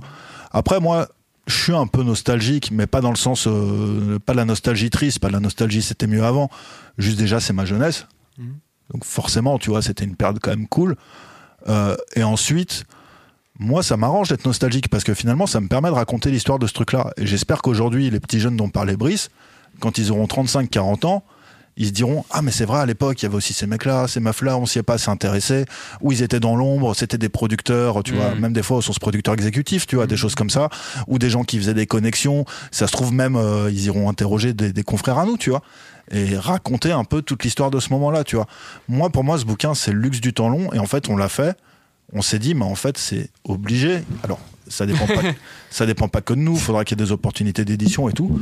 Mais pour moi dans ma tête c'est naturel que l'ABCDR sorte dans 3 4 5 ans la version 2000-2010 Mhm. et dans 7 8 9 ans la version 2010-2020 tu vois pour moi c'est naturel en fait Faut ça va de soi Par contre, tu, va être tu- comme ça, le bouquin. Dans l'article d'annonce du livre, tu disais un truc intéressant, c'est que tu avais dû lutter un peu contre ta nostalgie quand tu devais revenir euh, sur des albums. ouais euh, parce que tu vois aussi ta, ta jeunesse tu vois euh, donc euh, des fois aussi pour tu ton objectivité, quoi. bah ouais tu te rappelles un peu de, de comment Oh là t'as pris un truc et tu l'associes à J'ouvre la page, le bouquin est au pour toi, pif sur Guet-apens. Putain, j'écoute encore cet album. Ouais, tu vois, je suis pas surpris. Mais euh, ouais, ouais, non, évidemment, euh, bah, parce que c'est ta jeunesse et puis euh, aussi parce que euh, des fois, t'as un peu peur de tomber dans le truc où tu parles qu'aux gens qui ont ton âge. Mm. Tu vois, truc con, euh, et ça c'est marrant. euh, souvent, on me fait ouais, les années 90, tu vois. Donc avec le truc nostalgie, tu sais, c'était mieux avant, tu vois. Et tu sais, tu rappelles aux gens et tu fais ouais, ok, c'est c'est toute l'illusion du capitalisme victorieux, de la société de consommation au top, euh, toute la société pré- post-mur de Berlin, pré-11 septembre, tu vois. Ouais. Si tu prends ces deux, ces deux jalons-là, évidemment, ça a l'air trop cool, tu vois. En vrai, tu rappelles les gens, tu fais, mec, c'est le Rwanda, la Yougoslavie, le sida, les affaires Mm. politiques, Mhm. des assassinats d'une députée en France notamment. Enfin, tu, tu remets tout. Euh, des Arabes jetés dans la Seine par des mecs du Front National. Enfin, tout ce qui s'est passé, tu vois. C'était une décennie quand même. Et même que t'en parlais, la façon dont Paris c'était, comment tu te faisais tester dans la rue à Paname Ouais, dans les années c'était- 90, c'était un merdier. c'est pas ce que Mm. c'est aujourd'hui en 2020, tu vois. Les années 90, c'était pas tant la teuf que ça en vrai, tu vois. Alors, Là, euh, là où on est aujourd'hui, ah ouais, non, c'était au cœur du 19e arrondissement, je vous garantis que dans les années 90, quand, quand moi je devais aller à Riquet, euh, Tu vois, moi, ça fait 20 ans que j'habite près de, très près de la place Stalingrad, euh, Ouh, ah bah avec oui, les hauts, les bas, etc. Et ça fait un moment que je connais le, le coin. Euh, ouais, bon, bah voilà, quoi. Le, même le début des années 2000, place Stalingrad, euh, ça rigolait pas, tu vois. Voilà. Bon, bref. Et donc, il y a tout ce truc-là aussi, donc, dans lequel tu dois lutter, pour euh, revenir sur ce que tu disais, parce que t'as un peu peur des fois de te dire merde, je fais un bouquin pour les 35-40 ans. Et moi, pour moi, si ce bouquin c'est pour les 35-45 ans, alors évidemment, je sais que c'est le public majoritaire du livre, tu vois. Mais si des quelqu'un qui un là un gamin de 18 ans qui vient et qui va prendre une chronique au hasard, il comprend rien, j'ai C'est foiré, chiant, ouais. Ouais. j'ai raté. Tu vois, il faut aussi que le gamin donc j'ai été obligé de me détacher du truc de didactique. euh, Il était, ouais, il était pas là avec moi même, tu vois. Mm. Je peux pas lui demander d'avoir des références qu'il a pas, euh, de lui faire une référence à, à je ne sais quelle sombre ordure des années 90 et lui dire ah il va comprendre, ça y est, tu Ouais. vois. Non, tu vois. Non, il comprendra pas. Je précise quand même que donc le livre, euh, donc vous précisez qu'il y a 200 disques traités. Alors il y a une part à la fois C'est un peu, un excellent vendeur. bah oui, Ouais, euh, franchement, il y a à la fois une part On dirait Pépita dans Pyramide. euh, voilà, ref, ref à l'ancienne, ça, rêve de ref à l'ancienne, bah, on est là. Ouais, il y, a- y y une part chronologique. euh, alors d'abord, on, on est sur la période 90, 94, après 95, 96, puis après chaque année de, de fin de la décennie, là, vous vous arrêtez vraiment spécifiquement sur ces années-là. Mais il y a plein de, de focus ultra intéressants. Euh, par exemple, sur les samples de la chanson française, il y a toute une page où on dit voilà, bah, des exemples de morceaux où il y a de la chanson française qui est samplée. Il y a une double page sur les dialogues de films qu'on retrouve dans les Mm. morceaux. Enfin, Bah, tout- toute la discographie de Keops. c'est- c'est- c'est c'est- c'est assez bien éditorialisé et c'est fait que c'est- en plus c'est pas chiant à lire parce qu'il n'y a pas que le côté allez voilà on, on t'envoie les références, c'est chronologique, t'avances chaque page, c'est une nouvelle année, etc. Euh, et puis, j'aime bien aussi comment vous terminez parce que vous faites le lien évidemment avec la décennie d'après, c'est-à-dire quels personnages en fait qui seront importants dans les années 2000, on commence déjà à percevoir dans les années 90, etc. Enfin bon, bref, on sent que ça a été bossé votre truc. Merci. Euh, Sympa le gars. non, c'est vrai, mais mais c'est vrai que ça, ça, pose quand même toujours cette question de. Enfin, je sais pas, par exemple, est-ce que vous êtes posé la question de quelle décennie? Est-ce que vous n'êtes pas dit parce que alors les années 80 c'est peut-être pas assez riche euh, parce qu'il y a déjà du rap en France. C'était trop euh, embryonnaire, je pense. En fait, là, euh, je pense que tu espères une réponse avec énormément de réflexion et tout. En fait, la vérité, c'est que c'est né d'articles sur le site. On mm. avait déjà fait des rétros de 97, 98, 99. Je me rappelle, je les ai lus. Et on avait envie, au départ, de, les sortir en petits bouquins et de faire sortir une collection, tu vois, chaque année, tu vois. Mm. Et en fait, au fur et à mesure, en en discutant, en voyant, et puis en ayant le plan avec cet éditeur, on s'est dit, ben non, en fait, on reste sur le format beau livre. Et donc, c'est devenu ce format-là d'une décennie complète. En fait, ça va pas plus loin, si tu veux. Après, aussi, d'une part, c'est la décennie sur laquelle on a le plus de recul. Mhm. Aussi, il y a quand même des gens dans la BCDR, moi j'en fais partie, on est des enfants de cette époque, comme je l'expliquais il y a cinq minutes, tu vois. Donc, euh, et même la BCDR est le fruit des années 90. C'est un webzine qui est né au tout début des années 2000 et ça encore c'est la version officielle. En fait il est né toute fin 99 tu vois. Hmm. et, euh, et, voilà tu vois. Donc c'est euh, c'est aussi euh, pour la BCDR c'est le point de départ logique en fait tout simplement. Voilà c'est d'ailleurs presque un peu frustrant parfois le, ce que tu dis que vous avez imaginé pourquoi pas sortir des bouquins sur des années mhm. précises, etc.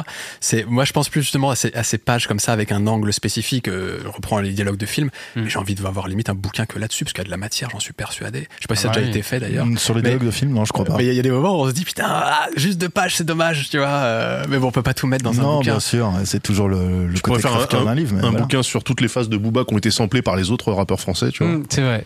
Tu pourrais faire un livre pas Alibi Montana, let's go Oh là là là là là là, avec les pochettes pen and pixel là, il y a une page aussi qui m'évoque un truc dans, dans le bouquin, et peut-être qu'on peut terminer sur la partie un peu, voilà, vraiment rap, ses esthétiques, les traitements médiatiques, etc. Puis parler un petit peu juste de votre organisation avant de terminer l'émission. Euh, c'est, euh, j'ai trouvé ça intéressant parce que ça, ça recontextualise un peu. À un moment, on, disait, euh, il y a des trucs, on sait plus s'il faut les qualifier de rap ou pas. Il y a, un truc un peu C'est moi qui ai dit ça. Ouais. Et, et il y a une page où vous dites, je sais plus comment vous le formulez, si c'est autour du rap ou un truc dans le genre, mhm. en fait vous parlez des Bisson Abisso, de mhm. Tonton David, des choses comme mhm. ça, mais ils sont quand même présents mine de rien dans un truc dédié au rap. Et, ça me donne envie de discuter quand même brièvement de cette idée de qu'est-ce que l'esthétique rap, qu'est-ce qu'on peut qualifier de rap ou pas, parce que ces gens-là vous les mettez quand même dans la culture rap d'une certaine manière. On disait aujourd'hui on qualifie des trucs rap, euh, je, je, parle vraiment 2023. Est-ce que c'est vraiment rap? Je suis pas certain. Euh, qu'est-ce que, qu'est-ce que, quand t'es tombé ah, encore Le code de l'honneur. Le code de l'honneur. monument du 9-4, ça, bien sûr. Meilleur album de rock. que des morceaux de 12 minutes, zéro refrain. Le mec, il s'en fout. Il se répète 5 fois, il se contredit 10. C'est génial. C'est génial. Écoutez le code de l'honneur. En plus, il est sur Spotify. non. S'il est revenu. Il est revenu. Il est revenu. Il est revenu. Enfin, je crois. Est-ce qu'en tout cas, le fait d'avoir fait une page comme ça sur les années 90, c'était aussi pour démontrer, ou pas forcément pour le démontrer, mais de fait, ça le montre, qu'en réalité, il y a toujours eu des frontières floues parfois, euh, pour qualifier ce qui est rap ou ce qui ne l'est pas. Bien sûr, mais aussi parce que tu avais une porosité évidente entre ces mouvements. Euh, rappelez-vous des refrains raga. Raga Sonic et tous les refrains raga, etc. Et même euh, si on veut remonter plus loin, euh, enfin tous ces milieux se sont vachement fréquentés.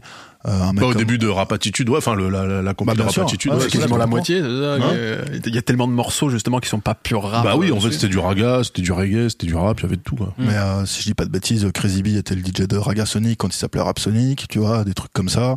Euh, Rod Lion, euh, voilà, qui est un musicien de, de funk à la base euh, et tout. bon bah vachement irrigué Express D qui. Les albums de premier album de Solar, c'est Cassius. C'est Cassius, tu vois, voilà exactement. Tu sais que tu parles de Rod Lion. Si Alors non, le premier album de Solar c'était Jimmy quand même. le, deuxième. Le deuxième. pour être exactement. On a quelqu'un en commentaire de ce podcast qui, presque sur chaque épisode, nous parle de Rude Lion. Mhm. Euh, voilà, moi c'est un personnage que je connais pas très bien, mais. Euh, Alors c'est un personnage euh, qui a une vie, comment dirais-je, musicalement très riche, mais une vie très sulfureuse. Quelqu'un de. Il y a un bouquin qui est sorti sur lui en fait pour ceux qui veulent en savoir plus, qui s'appelle Le Rugissant, écrit par Raphaël Malquin. Alors je sais que le bouquin n'a pas forcément été bien accueilli par des gens de l'entourage de Rod Lyon. Euh, N'empêche qu'il est passionnant à lire. c'est quelqu'un qui a vraiment une vie euh, de crapule, mais avec un génie artistique. En tout cas, c'est comme ça que c'est présenté dans le livre. On sait aujourd'hui avec le recul que c'est pas tout à fait faux, mais comme d'hab sur ces espèces de ces espèces de légendes, tu sais jamais justement quelle est la part de mythe et de réalité, tu vois. Et Ah, rue de Lyon, c'était quoi? C'était bah, c'était les clics, la clique euh, Expressi. expression directe. ouais, ouais. voilà. bon, Trois quarts Coste la Kaira, bien sûr. donc euh, donc voilà, mais avec un son comme qui est complètement unique dans le rap français. Et euh, même tu parlais de Bisson Bisso, toutes les connexions, on les connaît très bien. Euh, et puis aussi, c'est le rap, c'est une musique qui s'est nourrie, c'est c'est une la palissade, ce que je dis, hein, mais on a tendance à l'oublier un peu aujourd'hui des autres musiques, tu vois. Et Je euh, pense au sampling évidemment. je pense au sampling, mais je pense même aussi, euh, c'est différent, tu vois. Enfin, alors évidemment, en France, autant qu'aux États-Unis, on a beaucoup samplé dans la soul et le funk, tu vois. Mais typiquement, la France a aussi euh, samplé dans de la musique arabe, euh, de la musique orientale, etc. Ouais, ce qui- diaspora du pays. Exactement, ce qui se faisait moins aux États-Unis, par exemple, tu vois. Donc euh, c'est aussi ça une des richesses du rap. Et évidemment, bah, il y a des liens entre euh, la France et, euh, et l'Afrique, les histoires de Bisson Bisso, etc. Bah, c'est toute la connexion avec le ministère amer et compagnie. euh, c'est c'est évident en fait, tu vois. Aujourd'hui, c'est vrai que tu vois qu'on est dans un monde. euh, putain, j'ai l'impression de parler comme un géopoliticien chiant. tu vois. Ah, vas-y, Mais c'est c'est intéressant, vas-y. plus globalisé où du coup, euh, bah, les jeunes euh, bouffent des influences en fait qui viennent Ils ont du les monde mêmes entier. codes, ouais, ils ont les mêmes Euh, codes euh, où voilà. qu'ils soient dans le, dans le monde. Ils ont les mêmes codes d'où ils soient dans le monde et surtout ça circule mille fois plus vite. Ouais. Tu vois Et euh, c'est pas du tout pour faire le romantique. Euh, moi, euh, si tu m'avais proposé quand j'avais 15 ans euh, d'avoir euh, Napster euh, ou, euh, ou Spotify, j'aurais dit oui direct. Moi tu j'ai vois. grandi avec ça et putain je suis content d'avoir grandi Mmh. avec ça. Par contre, je, On n'avait pas, nous. je vois, Ouais. je vois que galérer trois mois à récupérer des bandes d'une cassette et à m'enflammer des fois sur un freestyle sorti ici, enfin qui a été posé six mois plus tôt, mais il faut six mois jusqu'à ce qu'il arrive dans mon poste, tu vois. Mmh. Bah ça m'a aussi, tu vois, éduqué à une façon d'écouter de la musique différente, tu vois. Et encore une fois, ni mieux ni mauvaise, tu vois. Et bref, Rappelez-vous les clashs. ouais, bah, À l'époque, il fallait attendre un an pour Ouais, que le mec clashé puisse répondre. répondre. Tu vois. C'était ouf. Et, euh, et voilà, et pour répondre à ta question, bah, c'est simplement qu'en fait, c'est des musiques qui avaient une proximité et qui en plus, là, en l'occurrence, c'est une proximité historique. C'est pas une proximité de, de phénomène de mode ou de diffusion, etc. Tu vois, c'est des gens qui ont marché ensemble aussi, tu vois. Mmh. Donc après, il y a l'exemple Cassius qui est un peu plus spécial, mais Jeff Dominguez en parle très bien quand il retrace son parcours dans les pages de la BCDR, comment ça s'est passé, que des trucs électro soient retrouvés avec du rap et tout, etc. Mais euh, et finalement, même ça existait déjà un peu quand tu écoutes les débuts du rap, il est très musique électronique, tu vois. Mmh, les tout débuts du hip-hop aux États-Unis. euh, Bien sûr. Ouais.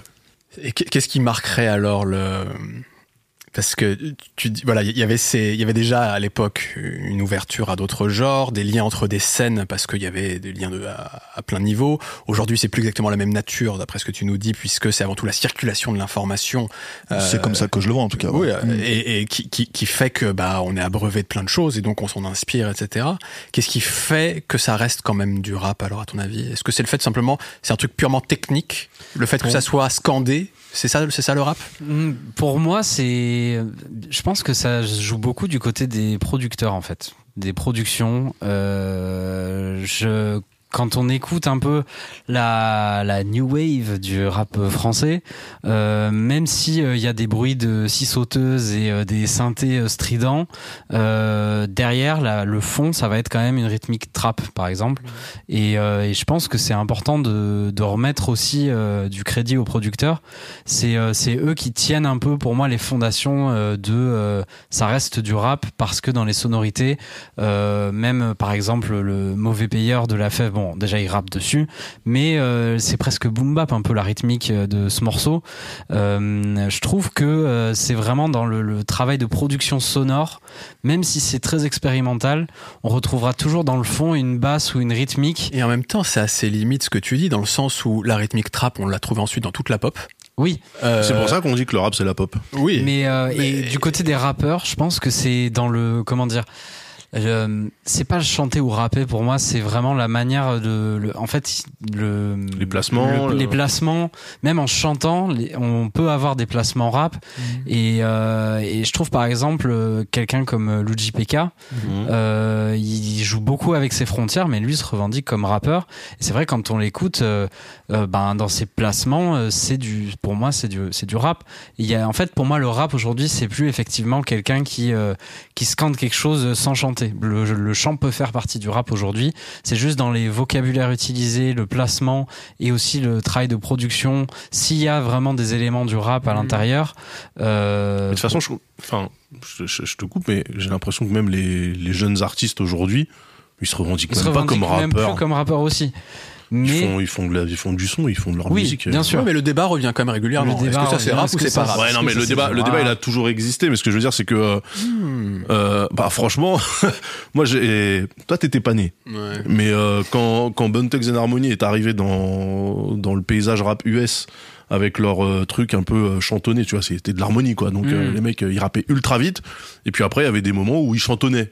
Il y avait plein de gars qui avaient grandi avec Group Home, avec le Wu-Tang, avec Mob Deep, avec tous ces groupes là de, de, de New-Yorkais qui étaient là en train de dire euh, c'est Oui, pas, oui. c'est pas du peur ça, tu vois. Et en fait c'est marrant parce que j'ai eu le même réflexe en 2014-2015 quand il y a eu PNL. Tu vois, Mm. où j'étais en mode, waouh, oui. C'est chelou quand même, tu vois. Et en fait, ben, quand tu fais tomber les barrières et tout, tu fais, hey, tu sais quoi, je je vais donner sa chance au produit. J'écoute le truc. Hmm. Tu dis, ouais, vas-y, en fait, c'est bon. Et c'est- Ça a c'est quand même pris une autre Ouais. dimension, je Mais pense. par contre. De c'est quoi vrai que le, le- la, la question de, ce qui est il y a rap toujours- ou pas. mais il y a toujours eu cette- tu sais pourquoi euh, pas ce point? Parce que aujourd'hui, des gens qui viennent d'autres courants musicaux euh, vont avoir tendance à beaucoup plus se réclamer rappeur ou du rap qu'auparavant. oui, bien sûr. Ouais, mais Et ça, enfin, ça change quand même beaucoup les choses parce que mais c'est justement, pas grave. Enfin, en, en- en- en soi. Tu vois, moi, je me Non, rappelle, je me rappelle de l'époque. C'est me- que ça, ça floute un peu plus qu'auparavant, à mon avis. Moi, je, moi, je me rappelle, je me rappelle d'une époque où t'avais des artistes qui disaient nous, il y a pas de meufs sur nos albums, tu vois, parce que nous on fait du peur, t'as eu. Ouais. On n'est pas, on n'est pas dans la variété, on n'est pas dans les trucs comme ça. T'as eu nous, il y a pas de meufs qui chantent les refrains. D'ailleurs, il y a même pas de refrain, tu vois. Et, et en fait, c'était complètement con comme euh, comme posture, tu vois. Enfin, par contre, c'est vrai que moi, en tant que, que journaliste rap, ça m'est déjà arrivé là avec euh, notamment la nouvelle génération, d'avoir certains artistes au début je me dis ah ouais j'ai envie d'écrire un truc sur la BCDR et je réécoute et en fait c'est genre euh, de la Jersey, euh, de la dance euh, Ouais. et là je me dis bah non je peux pas en parler sur la BCDR parce que c'est pas assez rap. Donc euh, ah donc t'arrives à avoir un, un Ouais. petit curseur, En une gros, jauge. euh, il sait, j'ai- il sait- si je veux hurler, je le fais pas. Ouais, non, non, oui, j'ai avec avec là tous les nouveaux rappeurs qui mélangent beaucoup à la musique électronique, etc. Des fois, ils, ils sortent des EP où en fait c'est full euh, dance, euh, chipmunk, euh, auto- autotune. Et là, je me dis, moi, j'aime bien. Fuel Death Chipmunk Autotune. Ouais, Tu vois, j'ai même du mal à le prononcer tellement ça me bouleverse. C'est incroyable. Et, euh, et, et là, je me dis, euh, même moi qui suis très, euh, on faut Ouvert parler tout d'esprit. ouvert, me dis, bah là, c'est pas, c'est trop loin de, de ce qu'est le rap euh, à la. Ah ouais, donc tu, ok. Mais ça m'arrive rarement. Mais ça m'est déjà arrivé avec les nouveaux artistes. Ouais. Qu'est-ce que t'en penses, Zo? Parce que Brice a lancé quelques pistes que je trouve intéressantes, qui est l'aspect production musicale, avec des codes esthétiques sonores vraiment qui seraient propres au rap. Il y a le côté vocabulaire, code. euh, il y a évidemment aussi le côté scandé et tout, mais d'après toi, ça a quand même moins de valeur aujourd'hui. On peut chanter Mm. aussi être rap, entre guillemets. Après, je trouve que c'est Qu'est-ce- important de continuer à rapper. hein. Ouais. Attention, hein, je suis abécédaire du son quand même. Qu'est- Qu'est-ce que tu prends là-dedans? Quel est ton regard là-dessus? Moi, j'ai beaucoup de mal à répondre à cette question. Je pense que déjà, il arrivait au rap un truc qui n'est pas arrivé à beaucoup de mouvements musicaux. C'est que c'était une culture globale, tu vois, de hip-hop avec tout un truc autour, etc. Et que ça s'est détaché. Tu veux dire les différentes Oui. disciplines? Ouais, les différentes disciplines, ouais, tout à fait, tu vois. Et que ça s'est détaché, tu vois. Et je pense que c'est pas arrivé à tant de mouvements musicaux que ça, tu vois. Ce truc de multidisciplinaire, euh, de, de famille, en plus avec toute cette histoire historique euh, autour de d'où d'où ça vient, etc. et tout. Je D'ailleurs, pense- ça, c'est une erreur de journaliste que je tiens à à dire ici. Il faut pas dire, quand on parle de rap, hip-hop. Non. Tout n'est pas hip-hop. Non, non, tout n'est pas hip-hop, tu vois. Le rap, c'est la discipline. Voilà. Et de l'autre côté, euh, qu'une musique prenne euh, son envol, sa franchise de code, etc. Tu vois, je te dis, moi, j'ai pas envie que la musique que j'écoute, elle reste monolithique. Ça m'intéresse pas, même si j'ai peut-être préféré des trucs d'il y a 20 ans, mais c'est un autre sujet, tu vois. Ça Mhm. m'intéresse pas qu'une musique reste monolithique. Moi, j'aurais tendance à dire qu'en fait, le truc, dans le rap, moi, le truc où je me dis c'est du rap ou c'en est pas, c'est l'idée de performance.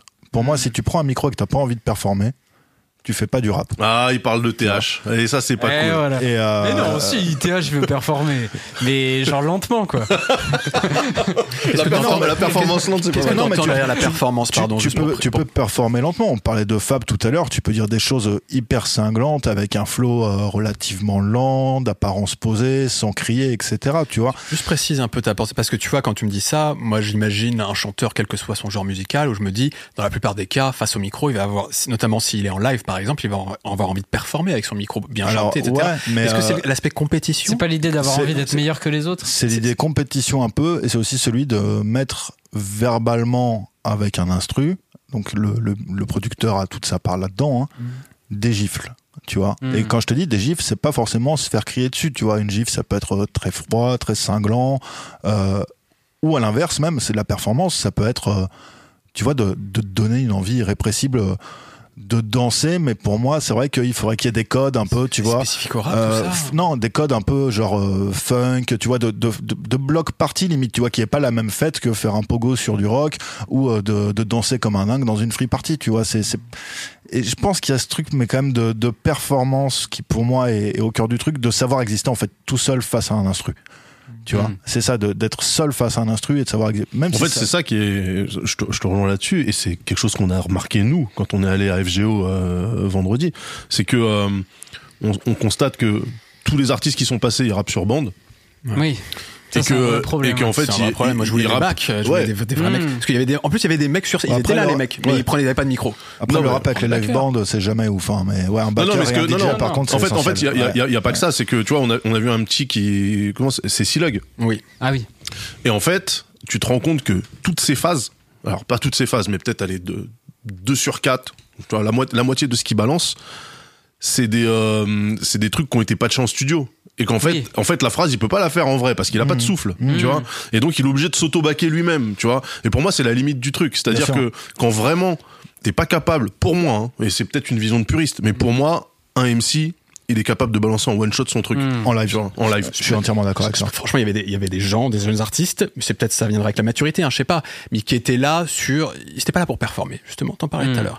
Et tu sens, et Oui, parce que c'est des postures. je, je Il y, a, il y pas. a aussi des postures d'artistes en mode je fais le rap parce que j'ai que ça à foutre et je m'en bats les Mm. couilles, tu vois. Et puis t'en as qui sont investis en mode non, c'est ma passion, Mais- on mais- vise les étoiles tout. performer, c'est pas spécialement crier c'est ma passion ou être vénère, tu non, vois. non, mais par contre, en général, lorsque tu as cette idée de, de, de performer, tu, tu vas te dire que ça vient du cœur parce que le mec il met de, de lui. Ça veut pas Mhm. dire crier, Mhm. machin, etc. T'as raison. hein. Mais à partir du moment où, tu sens que, que quelque chose se joue pour ce mec-là ou pour cette meuf-là, et, bien forcément, tu vas dire putain, il est investi par son Mhm. truc. Euh, mais aussi, ce qui, quand on parle de qu'est-ce qui est rap ou pas, je pense, euh, je repense à une, parce que j'ai récemment relu une interview d'Arsenic sur l'ABCDR du son Mm. en 2000, qui c'était une interview en 2002, et euh, c'était Lino qui justement parlait de ça.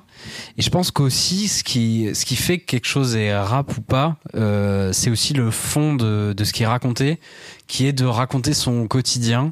Euh, au jour le jour, même en parlant des trucs euh, qui sont un peu banals de vraiment raconter sa réalité, que ça soit en chantant, en faisant de la trompette sous autotune ou quoi.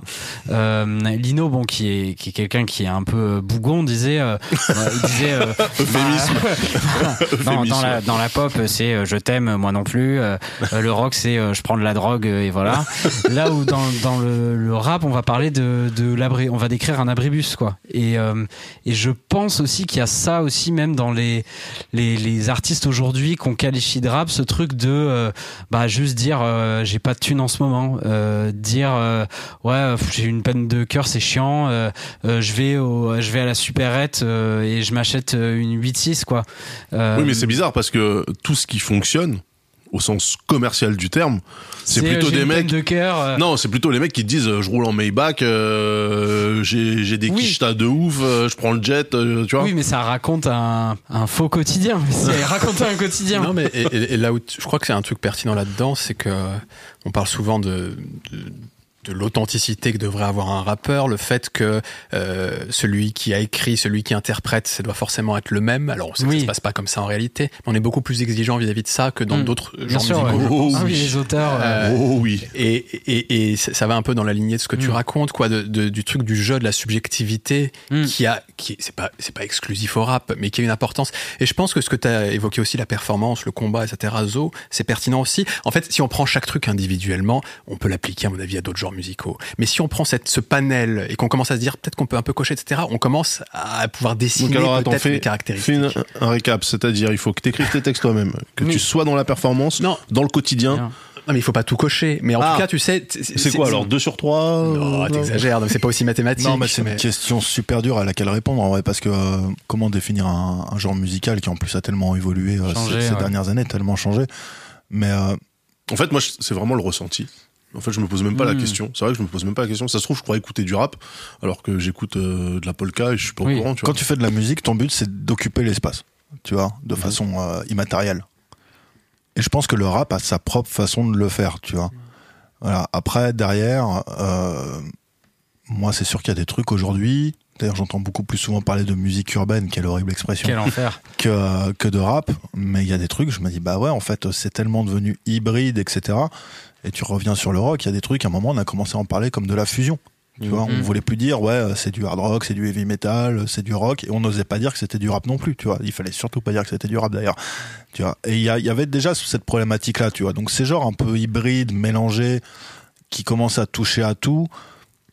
Est-ce qu'il faut vraiment les définir? Je sais pas. Par contre, moi, si tu me demandes ce que c'est du rap, ouais, clairement, il y a cette idée de performance, d'authenticité, pas dans le sens. euh, pas dans le sens d'hyperréalisme, parce que tu, tu vois, euh, l'authenticité, ça peut être parler de tes rêves, euh, ça peut être faire des storytelling Ouais, de à toi, tu vois, plus. voilà, de Mm. spontanéité, tu vois, dans ce sens-là. Après, pour revenir à un truc que tu disais qui m'a beaucoup intéressé, moi je pense que c'est ça a beaucoup dénaturé le rap que les rappeurs n'aient plus besoin de se confronter entre eux. Hmm. Ça veut dire qu'ils fassent leur musique en home studio Mm. et que pour voir ce que c'était d'un autre rappeur, etc. et tout, ils doivent pas descendre dans un cypher, dans un freestyle, dans une émission radio et se dire bon bah là si je suis pas bon en fait je vais me faire manger tu vois. Et d'ailleurs tu le vois sur le rapport des jeunes artistes au live, ils ont énormément de mal, je parle des jeunes rappeurs, hein, à s'y mettre. Ils ont énormément de mal à s'y mettre. Tu vois que pour eux c'est une frontière, un point de bascule incroyable, tu vois. Et c'est pour ça Ils aussi. sortent que- de leur chambre, hein, littéralement. Quoi. mais littéralement, bien sûr, ouais. Et c'est pour ça aussi que je reviens sur cette idée de performance, tu vois. Et c'est pas pour romantiser euh, le truc du, du cypher, du freestyle à l'époque et tout, même si moi c'est un truc que je- qui me tient particulièrement à cœur. Mais faut pas croire que la vie c'est 8 Mile, tu vois. C'est c'est un peu plus compliqué quand même. mais euh, ça, je pense que c'est un truc qui a transformé profondément cette culture, tu vois. Voilà. Et cette musique même, tu vois.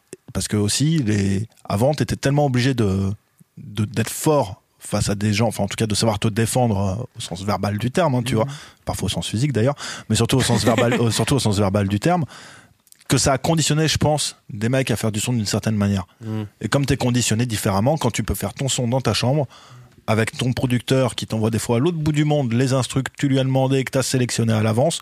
Donc c'est pareil, c'est pas ton seul pote qui fait du son avec toi à côté, où tu dois t'adapter à ses goûts musicaux, te mettre en Je face, trouve, enfin tu vois. je trouve ça cool d'avoir les deux, justement. Mais je dis pas du tout que ce qui est aujourd'hui est, est problématique, tu vois. Mais je dis que pour moi, ça a profondément transformé cette musique Mhm. et que ça me la rend très difficile à définir parce que pour moi, les critères, en fait, qui me permettaient de définir du rap en ils ont 90, en 2000, en 2005 et même encore en 2010, 2012, 2013, ils ont complètement été balayés. Là, après, quand on, quand on regarde, par exemple, on parlait de l'entourage tout à l'heure, quand eux ils sont arrivés, il y avait cette, ce côté open mic, euh, Ouais, voilà, oui, oui. kicker, et euh, tu vois, il y, avait quand même. euh, Mais ils ont voulu s'en détacher, tu remarqueras. Ouais. Tu vois. Pour le pire et pour Sauf le meilleur. Alpha One, Sauf coup. Alpha Sauf One. Alpha One. Et c'est celui qui vend pas. Eh ben voilà. Eh ben, Bah, bien sûr qu'ils vont. oui, une main lave l'autre, euh, très, très bon album. C'est- c'est sur le, le rapport à l'authenticité d'ailleurs, c'est plus en réalité un rapport au réel qu'à l'authenticité d'ailleurs, je trouve. Ce, ce que, ce que Mm. j'entends par là, c'est que, euh, par exemple, euh, si on fait la, la- la différence avec l'image, enfin le parallèle avec l'image, on dit souvent le documentaire, lui, est ancré dans le réel, la Mm. fiction non, etc. Alors qu'en fait, le documentaire travestit aussi le réel. Oui. Et, Et que la que- fiction parle du réel énormément. Et, et que la fiction peut tout à fait euh, représenter le réel sans que ce soit capté réellement Mhm. directement, mais parce que on nous montre, c'est construit d'une telle manière, on se dit, c'est vrai que ça dit quelque chose de notre réel. Et je pense que c'est surtout ça qu'on attend des rappeurs. Ils peuvent s'inventer une vie, mais ils disent quelque chose du réel. Et, et C'est-à-dire c'est- qu'il faut que ça soit une euh, description réaliste. c'est- pas tant vie réaliste. fantasmée. c'est- Ouais, oui, mais ça peut, ça peut ne Non, pas mais être pour moi, pour moi, ça c'est Nas, par exemple. Ça, ça peut ne pas Mm. être eux, mais ils disent quelque chose qui résonne et que tu te dis, c'est vrai que je peux observer ça dans notre société. Ouais. Hmm. Mhm.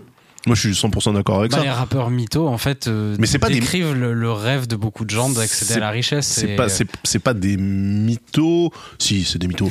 C'est- non, non, c'est des mythos. C'est des mythos, mais on devrait pas. euh, on devrait pas justement. euh, Enfin, on devrait prendre ça comme une proposition artistique, alors que nous, on avait tendance à prendre ça comme une proposition tout court. Tu vois Et genre Oui, là, oui, tu te fous de ma gueule, tu vois. Et. Mais c'est vraiment typiquement français, ça. C'était vraiment dans le rap français qu'il y avait ce truc-là, parce que Ouais, vraiment, parce qu'aussi peut-être les autres s'en foutaient. plein de gens avaient besoin d'être représentés, je pense, tu vois. Et du coup, il y avait un truc d'affect. euh, Ouais, mais je veux fort, dire, quand, quand, quand, quand Nas, euh, il il écrit New York State of Mind, à aucun moment, tu penses que Nas c'est un mec qui prend des flingues et qui va tirer à droite. Et pourtant, tu vois, il a I gave you power. I gave you power, tous ces trucs-là. Mais Eric Ross, il s'est fait tester parce qu'après, on a découvert qu'il était Ouais, gardien mais de prison. après, euh, pff, tout le monde s'en est foutu après. Parce oui, que mais, mais, mais voilà, en fait, quand Nas il sort du Queens, euh, tu vois, alors qu'il il tourne avec les Mob Deep, Cormega, etc. Et franchement, Nas, personne a remis en question son authenticité. Alors que tout le monde savait très bien que son père il est jazzman et que euh, c'est pas du tout un gangster en fait. Hmm. Tu vois? Et d'ailleurs, il a eu sa phase. À un moment donné, tous les rappeurs américains, il fallait qu'ils se mettent en costard et qu'ils fassent comme s'ils étaient dans une mafia là. Tu Oui, vois. bien sûr. Voilà, donc euh, Nas il a eu The Firm, tout ça, il en est sorti parce qu'en fait ça sert à rien, tu vois. Mais, mais ce que je veux dire, c'est que euh, t'aurais pas pu avoir un mec qui parle des choses comme Nas en parlait sans en prendre part, sans y prendre part en France. C'est très dur d'avoir des gens qui chroniquaient. Alors t'avais peut-être Kerry James, donc Idalgie, Mm. Mais sinon les trois quarts, ils étaient observateurs slash acteurs du Oui, truc. Tu vois, il y avait pas un gars qui se postait dans un coin et qui racontait, euh, qui racontait le quartier en fait. Tu vois, parce que en France il fallait participer. Et si jamais tu disais que tu participais, t'avais intérêt à être Ouais, vraiment, vraiment participant. participant, C'est vrai. Et ça, on en est sorti. Là, là, maintenant, on en est sorti. Maintenant, on, on- on tourne au grand guignol. Tu vois, Mm. moi, pas, pas une seule seconde, à part Koba, qui lui, euh, limite, ça pourrait servir de preuve à conviction contre lui si jamais il se fait péter. Mais à part, euh, à part Koba, etc., t'as, t'as les trois quarts des artistes, en fait, euh, tout le monde s'en branle. Euh, On sait très bien que tu vends pas ce que tu racontes euh, et que. euh, Oui, bah tu vois. sinon, ça serait de l'auto-snitch, quoi. Donc, Ben voilà. Mais tu sais que ça existe. Il y a, il y a un genre musical absolument euh, incroyable mexicain, que c'est les narco-corridos. Oui. Ok. Et les, et Ah ouais. narco-corridos, en fait, c'est justement des chansons euh, où on raconte les exploits d'un Des narcotrafiquant. Ouais. Sauf qu'en général, c'est vrai. Avec les chapeaux là, ils ont les chapeaux des problèmes derrière. Ah oui. C'est vrai, c'est vrai. Bah après, bon, vu qu'ils ont pas la police là-bas, enfin. si, si. Oui, C'est- mais bon. Parfois, elle est corrompue. Oui, voilà. Ça, c'est pas, c'est pas un souci, ouais. Est-ce qu'on se fait une, petite dernière partie rapidos peut-être Ouais. ça fait je sais pas combien de temps mais on depuis pas heures, mal à de temps déjà Mm. mais sur sur votre fonctionnement c'est une, deuxième partie troisième quatrième je sais plus je sais pas comment on a un peu Ouais, chapitré ça mais c'est pas grave euh, est-ce que parce qu'il y a quand même un minimum de frais de fonctionnement pour un média ne serait-ce que l'hébergement par exemple il faut un serveur etc vous, Ça, c'est pour lui. vous, vous- vous faites un peu un peu d'argent quand même vous, êtes- vous êtes tous bénévoles il y a il y a pas de pub il y a pas d'abonnement Mm. Com- comment vous Oui, mais il y a une asso. comment vous chopez un minimum d'argent? En fait, la BCDR jusqu'à ouais, euh, 2019, en fait, Et ça coûte cher les serveurs Ça on, coûte cher. on payait euh, effectivement pour écrire sur la BCDR. Euh, c'était bah, ouais, il fallait bien mettre un moment à la poche euh, 10-15 balles chacun, 30 balles pour payer un hébergement et renouveler un nom de domaine. C'était les Annu- seuls- annuellement. Ouais, annuellement ou coup des fois on essaie de payer deux ans, mais voilà quoi. C'était le seul coût en fait. Tu vois, Mm. voilà. Il n'y avait pas d'autres coûts. Et euh, avec le, alors il y a eu l'époque Dailymotion, mais c'était en fait à ce moment-là. Et je le dis pas comme une critique, hein, mais il y a eu deux abécédaires dans l'abécédaire. T'avais un abécédaire qui gérait les émissions, t'avais un abécédaire qui gérait le site, et t'avais une ou deux personnes dans les émissions, trois même, qui faisaient passerelle entre les émissions et, euh, et, euh, Et la rédac. rédac écrite, tu vois. Mais ça restait quand même deux activités distinctes, tu vois, voilà. Et euh, quand le livre est arrivé et qu'on a commencé à encaisser un petit peu d'argent grâce à ce bouquin, bah tout simplement, ça a permis d'anticiper plein de frais de fonctionnement. Euh, donc euh, là aujourd'hui, euh, le site a été, euh, le nom de domaine a été renouvelé. Je crois que je l'ai renouvelé jusqu'à 2032, si je dis pas de bêtises. Ça va. Donc voilà, comme ça, au moins, chut, merci, on n'en parle plus. L'hébergement, j'ai fait le plus long possible que propose notre hébergeur. Je crois que c'est jusqu'à 2027 ou 2028. Bon, ouais, on a lâché un gros billet de 3000 balles d'un coup sec, tu vois. Mais Mmh. voilà, au moins, On est tranquille. même si on dépense tout comme des oufs, tu vois, comme dans une belle chanson de trap comme t'affectionnes. Exactement. Voilà, bon, bah, c'est bon, ce sera fait, quoi. Après, derrière, en vrai, des frais de fonctionnement, on en a très peu. C'est juste qu'aujourd'hui, on peut se permettre des trucs qu'on pouvait pas se permettre. Euh, alors là, le podcast sera diffusé après, mais au moment où on enregistre, demain, on fait une soirée dans une salle qui a un peu de la gueule, une- et euh, on n'a pas besoin de chercher des partenariats, demander des gens. Alors c'est une salle avec qui on s'entend bien, qui nous fait confiance, et c'est mortel d'ailleurs, c'est bien pour ça qu'on y va, et on se sent bien là-bas. Mais en vrai, ouais, effectivement, on peut se dire, vas-y, on prend le risque de perdre, euh, je donnerai pas de montant précis, mais quand même un peu d'argent dans une soirée. Mm. euh, Pour célébrer la sortie pour du bouquin. célébrer la sortie du bouquin, tu Parce vois. qu'après, on n'est pas un média très dépensier non plus Voilà. euh, le reste de l'année. quoi. Vous avez une, une rédac physique euh, non, il y a des locaux il y a- non, alors ça c'est pareil. Il y a plein de gens qui nous écrivent. C'est très marrant. Il y a plein de gens qui nous écrivent pour des, enfin plein. Pour des stages, Pour des stages, Même l'alternance. nous, c'est pareil, on reçoit des DM régulièrement de stages, mais on est chacun chez nous. Ouais, voilà. tu vas pas venir chez moi, mon gars. Alors tu sens les demandes où le mec envoie la terre entière Oui. limite, Ouais. sans réfléchir, mais t'en vois d'autres, tu vois, où les gens taffent leurs tu vois qu'ils lisent un peu ce que tu fais, qu'ils connaissent quoi, tu vois. Et souvent tu vois la surprise en fait. Ah bon, vous avez pas de bureau euh, tu vois, vous avez pas de, de locaux euh, J'ai écrit en pyjama chez moi. et, vous tra- et surtout, vous écrivez, vous faites l'abécédaire sur votre temps libre, tu vois. Waouh, tu vois. Bon, en fait, pour Mais moi, c'est comment, pas, comment, euh, c'est pas du tout un exploit en vrai. hein. C'est c'est- on est- c'est ce qu'on fait depuis toujours, donc il n'y a pas un exploit, mais voilà. comment, comment vous, vous créez une cohésion, un esprit, euh, un esprit de corps, euh, sans Bah, avoir on de va boire des bières. euh, Ouais, ok. Non.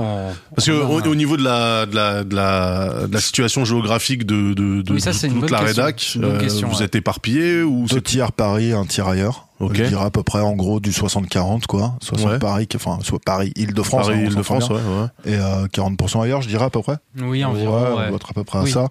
Et après, vous avez des, des, des, des, des- des réunions, des soirées que vous En fait, on a un espace de rédaction rédac, ouais. interne où on échange tous les jours, où chacun, le truc qui est bien dans cet espace, c'est que chacun voit ce que chacun propose, euh, voit les articles et tout. Donc, tu- ça te donne en fait une certaine. euh, Enfin, c'est un espace de transparence en fait, tout simplement, tu vois.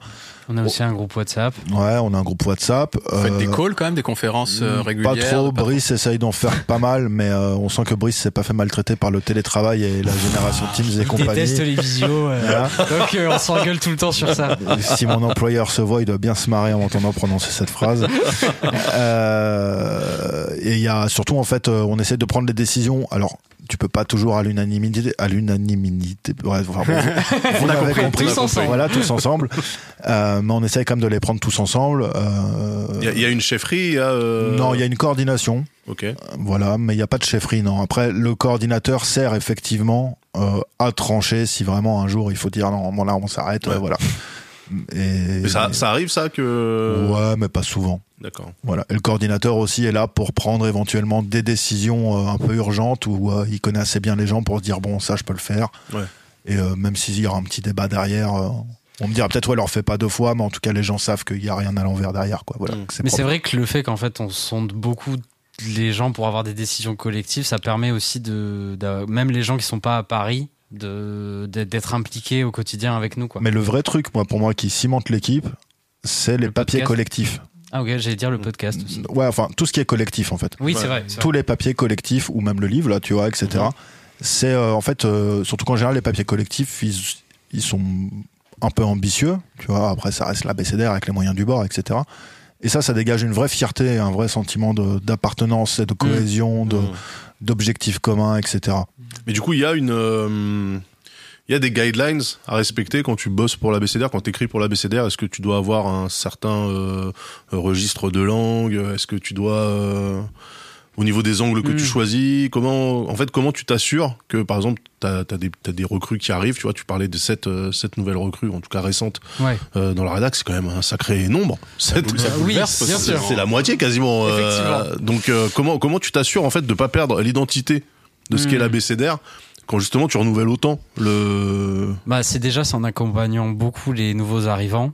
Et euh, donc en faisant, on fait, on fait beaucoup de retours en fait euh, sur un article d'une personne qui arrive dans les premiers mois et on fait des fois des V2, des fois des V3, d'accord euh, mais euh, mais en faisant des retours constructifs. euh, Enfin, c'est vrai que j'envoie souvent des mails un peu longs avec euh, point par point. Ouais. Ça, tu pourrais faire comme ça, ça, tu pourrais faire comme ça. C'est pas des trucs la- lacunaires. Change ça, change Ouais. ça, change ça. Ouais, mais ça veut dire que toi en fait du coup en plus du taf que tu dois réaliser pour le site Oui, effectivement. t'as euh, cette activité ouais. en Ouais, plus de C'est ça. de Non, correcteur de Mais, euh, mais ça me plaît parce que j'ai envie de faire euh, perdurer. les- J'ai l'impression, un peu à mon petit niveau, de faire perdurer l'histoire de la BCDR en, en accompagnant des nouvelles personnes. Et après, globalement, en fait, la seule euh, règle, j'ai l'impression, c'est de. Je trouve d'avoir de la. Enfin, les deux règles, c'est d'avoir de la rigueur et de l'honnêteté dans l'analyse, quoi. Euh, de enfin de, de dans l'écriture de des- de de- d'être précis de, de de remettre les choses dans leur contexte euh, et euh, et ensuite la chose aussi où je pense qu'il faut toujours faire attention en tant que que webzine fait par des gens à la base bénévoles amateurs c'est de ne pas d'essayer le plus possible d'écrire en tant que que enfin que critique et pas en tant que fan Euh, parce que c'est vrai qu'on fait ça sur notre temps libre donc on écrit souvent sur des choses qu'on aime bah ouais. et euh, ce que Mais il je- faut de la distance. voilà, et ce que je dis souvent euh, aux, euh, pour là aux nouveaux arrivants, c'est euh, on s- essaie de masquer un peu ton enthousiasme en te, voilà, je suis honnête, en te basant plus sur vraiment des choses concrètes pourquoi, selon toi, musicalement c'est réussi, pourquoi dans les textes c'est réussi, Ouais. avec des arguments. Euh, et c'est c'est ça qui fait, je pense aussi, la, la, la bonne réputation de la BCDR, c'est que même si on est bénévole, parfois euh, amateur, on essaie de d'avoir un niveau de d'analyse avec le plus d'analyse et de, de rigueur et aussi d'essayer de tendre le plus vers le journalisme possible Ouais. et moins vers le le, fa- le le fan, fanzine, fanboyisme. le fanboyisme, ouais. Euh, voilà quoi. Mais c'est- Euh, c'est c'est compliqué de demander ça à des gens qui sont pas payés. Bah, comme Brice a dit, il faut les accompagner. Euh, effectivement, ils sont pas payés, mais euh, c'est un espace de liberté qu'ils trouveront rarement ailleurs. Ouais. Parfois aussi, certains s'y forment et font autre, Autre chose, chose, derrière. Et certains partent, mais d'autres restent en continuant à faire autre chose, tu vois. Après, euh, comment dire? D'une part, euh, moi, je crois pas à l'idée de journalisme musical. Je pense que par contre, euh, on se sert, comme Brice l'a très bien expliqué, des outils du journalisme. mm. Et euh, c'est ça qui. C'est intéressant ce point de vue. Pourquoi tu, tu crois pas au. Parce que euh, quand tu fais du, quand tu fais du, de, de la chronique musicale, on va dire, euh, tu produis pas vraiment d'informations en fait. Tu produis du savoir, de l'analyse. Euh, éventuellement, tu vas avoir un peu d'informations à travers des interviews ou alors euh, des sources que tu vas relayer dans ton papier, etc. Mais je veux dire, tu produis pas vraiment du, pas du travail journalistique. tu produis pas vraiment euh, du fait. Alors c'est peut-être que je réduis moi aussi énormément la profession de journaliste. Tu vois, peut-être que finalement, il y a des pas gens que de qui- l'investigation. il y a des gens qui. Non, Mm. ouais, mais c'est pas que de l'investigation. C'est même. Euh, tu as du journaliste très factuel, d'agence de presse notamment, tu vois, où il y a aucune investigation. Le mec raconte simplement ce qu'il a vu, tu vois. Voilà. Sauf que euh, là, en fait, euh, quand un disque passe, tu racontes certes ce que tu as entendu, mais tu rapportes un, quelque chose d'artistique. Tu rapportes pas un propos factuel. T'imagines si ma chronique c'était euh, oui alors Caris commence à raconter qu'il roule sur les zébras. tu vois. voilà. Super, merci. Tu vois. Voilà. Bon. Donc, tu voilà racontes ce que tu ressens en fait. tu racontes ce que tu ressens, tu vois. Donc pour moi, t'es pas vraiment dans le journalisme. Par contre, c'est très C'est un important peu de le faire. gonzo peut-être, non Ouais, éventuellement. Mais pareil, le Gonzo, il y a plein de débats à avoir dessus. Et j'adore, Mm. hein, vraiment. hein, je, grand respect pour Hunter S. Thompson et toute l'école et tout. Mais, mais voilà. Mais pour moi, c'est pas vraiment du journalisme. Par contre, utiliser les outils du journalisme, comme vient de le décrire Brice, c'est capital. Mm. Euh, parce que ça te permet d'être précis, rigoureux, analytique, euh, aussi euh, savoir mettre de la distance avec ton lecteur tout en l'impliquant. Enfin, il y, a- il y a plein de choses, on pourra en parler, à hiérarchiser l'information. Il y a plein plein de choses à dire là-dedans, quoi. Donc, pour moi, c'est important. Après, ce qui a été dur, je pense aussi à un moment pour nous, et ça c'est cool que Brice lui ait plus les codes qu'un mec comme moi, c'est qu'on a longtemps recruté, je le disais avant euh, que tu arrives en off, sur détection. Et quand je dis sur détection, c'était notamment via les blogs. Ah, ok. Mm. Aujourd'hui, il y a quasiment plus de blogueurs, tu vois. Ça Ouais. c'est triste un peu. je Et il y a quasiment. En soi, c'est des gens qui montent déjà leur petit média hip-hop et t'as pas envie. Enfin, rap, pardon, excusez-moi. Et t'as pas. Et t'as pas envie. Euh, et t'as pas envie de, de débarquer et de leur, de leur dire ouais, vas-y, euh, je prends les deux meilleurs de ton, de ton média où vous êtes déjà Ouais. trois seulement à galérer comme des chiens. voilà, tu vois, ça se fait pas. Au contraire, t'as envie qu'ils grossissent, tu vois, t'as envie d'avoir un, un écosystème autour de toi, etc. Euh, et sinon, c'est des gens qui font des trucs sur Twitter. Ouais. Et même si des fois tu vois qu'ils écoutent super bien la musique, parce que c'est pas que des gens qui disent des conneries, tu vois, Ouais. ça veut pas dire qu'ils savent écrire, et ça veut encore moins dire qu'ils aient envie d'écrire. Tu Ouais. sais pas s'ils ont envie d'écrire, tu vois. Et si le mec a pas envie ou la nana, ça sert à rien d'aller le voir, tu vois. Mhm. Donc aussi, on a été un peu paumé à un moment à plus savoir comment approcher les gens. Ouais. Et ça, Brice, lui, a su, via une démarche, euh, notamment de, de, de faire un, de se dire, bah vas-y, on se décomplexe, en fait. On, on, On dit On va sur. TikTok. On va sur... ah, vous Non, faites un non, appel à on dit candidature publiquement. Ouais, voilà, directement. tu vois, publiquement, ouais. Ouais. C'était, enfin, moi, tu m'aurais dit ça il y a 4 ans, j'aurais, j'aurais, j'aurais grincé des dents de ouf, tu vois. J'aurais fait, mais t'es où? Je vais aller ramper sur Twitter pour trouver des rédacteurs. T'es un malade quoi, tu vois? Oh la fierté hip-hop. Euh, Non, on veut pas d'aide. On veut pas d'aide. On demande pas notre chemin, on s'en bat les couilles, on sera Alors, perdu. Et donc voilà, et en fait, tu te rends compte qu'en fait, pour répondre à ta question, c'est même pas comment tu fais, tu te rends compte qu'il y a des gens qui veulent. Et qu'il y a plein tu de vois, gens qui et qu'il y en a écrivent plein en fait. et qui ne le publient jamais en fait. Ouais. Euh, Et il peut y avoir une question quasi morale autour du bénévolat, de se dire, ah, putain, après 20 piges, Euh, on paye toujours pas de gens, ils s'investissent beaucoup. Je commence à être gêné. Non. Enfin, moi, en tout cas, non. Bah, s'il y À a pas, partir du moment s'il y a où pas d'oseille. personne n'est payé. Bah oui, si personne ne gagne. euh, Par contre, s'il brise demain, bon, bah, Voilà. il, il arrive en Maybach. J'arrive en Maybach euh, avec un logo ABCDR sur la Maybach.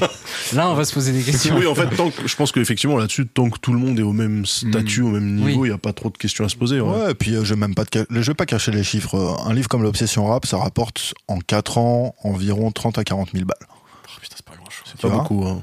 Franchement. Donc, euh, combien d'exemplaires vendus à peu près Ça, je le dirai Non, pas. ok. Je veux, soit je dis le nombre d'exemplaires, donc ce sera, les gens recroiseront avec une autre interview, mais je dis pas le prix, le nombre d'exemplaires. Faites vos recherches. Voilà, faites vos recherches. Mais euh, les outils du journalisme, les enfants. Mais euh, ouais, donc répartir ça à 20 rédacteurs. Quel sens ça, honnêtement? Tu vois? Ouais. Quel Surtout, sens tu, ça? tu liquides tout en, Sur en 4 six ans, mois. ouais, quoi. sur 4 ans en plus. Et en plus, surtout, en fait, tu sais, des fois, il y en a, ils participent pas au site pendant un an parce que, comme ils sont bénévoles, bah, ils ont aussi leur vie perso. C'est l'année où où il y a un truc qui a pas été dans leur vie, ou juste une année où le rap les intéressait pas. C'était euh, une vois. question que j'allais poser justement aussi. etc. euh.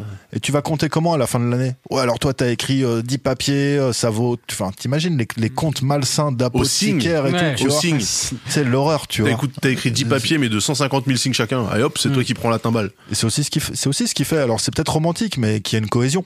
Tu vois, qu'en fait, euh, ben, la fierté des trucs collectifs, il y a, il y a pas d'autre enjeu que la fierté derrière de l'avoir fait, et de trouver ça cool. Oui, c'est vrai qu'il y a un esprit associatif en fait derrière ce média. Euh, moi, pour avoir été aussi dans l'associatif, je retrouve beaucoup de points communs dans euh, l'envie de mener quelque chose collectivement euh, sans, sans chercher d'argent derrière, quoi. Mais ça veut dire que donc c'était la question que qui, qui, qui me venait aussi naturellement en vous écoutant. Euh, si euh, je rentre à l'ABCDR en 2010, Ouais. j'écris régulièrement et je fais vraiment partie de l'équipe. Ouais. Mm. Puis après effectivement ma vie change machin, mais je lâche jamais le truc. Je dis jamais je passe ça à autre chose. Donc de fait je suis encore membre du truc. Mais Ouais. est-ce est-ce qu'à un moment donné il y a quelqu'un au niveau de la coordination qui va peut-être dire bon euh, frérot, euh, ça fait 8 ans, euh, t'as pas, t'as pas sorti un papier, peut-être qu'on peut considérer que tu fais plus partie de l'aventure, tu vois. non, mais il y a, il y a Est-ce que vous virez des gens, quoi?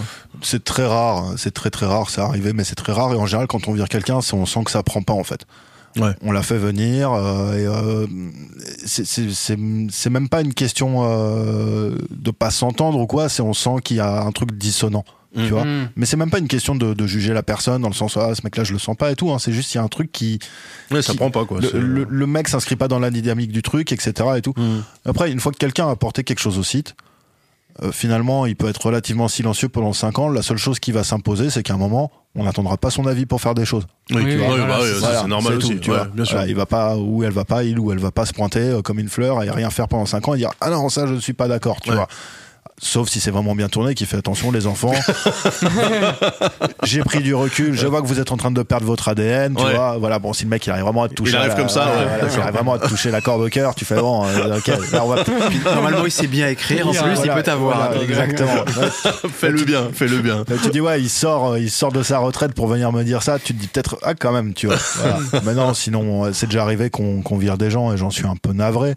Euh, Ouais. Mais euh, mais bon voilà. Oui, parce que virer des bénévoles, du coup, euh, ça veut dire que pour la personne qui se fait virer, vraiment, t'es au-dessous de tout. C'est Non, comme, c'est comme rater son suicide. Non, c'est-à-dire que la personne, euh, souvent, ce qui se passe, c'est qu'en fait, c'est des quelqu'un ou des gens qui, de, je vais faire ça et ne le font jamais et donnent plus de nouvelles. Donc, euh, d'une certaine manière, Mais ça, c'est ultra hip-hop. Je suis désolé, mais, mais là, t'as décrit Danny Dan, par exemple. C'est un peu comme oui, c'est comme si on se faisait euh, ghoster journalistiquement et on se dit bah on va, C'est- quoi. C'est 100% hip-hop, ça.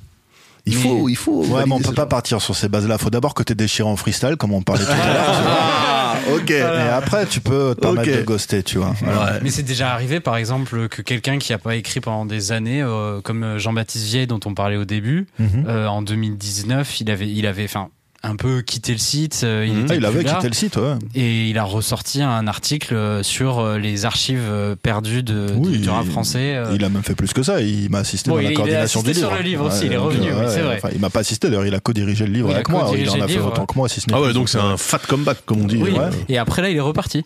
D'accord. Euh, Il y a des gens comme euh, ça, c'est un peu des comètes de Halley, quoi. Ils- Non, ça, mais, ouais. ouais, le livre l'a tellement bousillé. euh, moi aussi d'ailleurs, il a fait plus jamais les gars.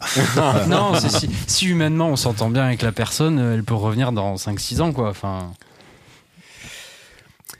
Est-ce qu'on terminerait pas, euh, non pas avec nos, ou à part si t'as des questions encore Daz, ou si vous avez envie de parler de trucs spécifiques je- par rapport à la BCDR, ou je, je pense qu'on a fait un bon tour, mais Ouais, moi, je peux en parler des heures, donc vrai, lance pas, oui. ça sert à rien. On n'a pas parlé du, de, de l'aspect podcast. alors, bah, Et- alors, tu sais quoi, j'ai une question autour de ça, Mm. Euh, parce que effectivement, euh, euh, je le disais tout à l'heure, euh, On n'a pas de êtes- vidéo. Vous comptez Je sais. Alors, mais, mais surtout qu'à une époque où vous en faisiez, On a et, pu. et- et- et je dirais même que vous continuez avec Trajectoire à recevoir Mm. des artistes, mais à une époque où vous receviez beaucoup plus de gens en interview, euh, je parle vidéo, audio, etc. Mm.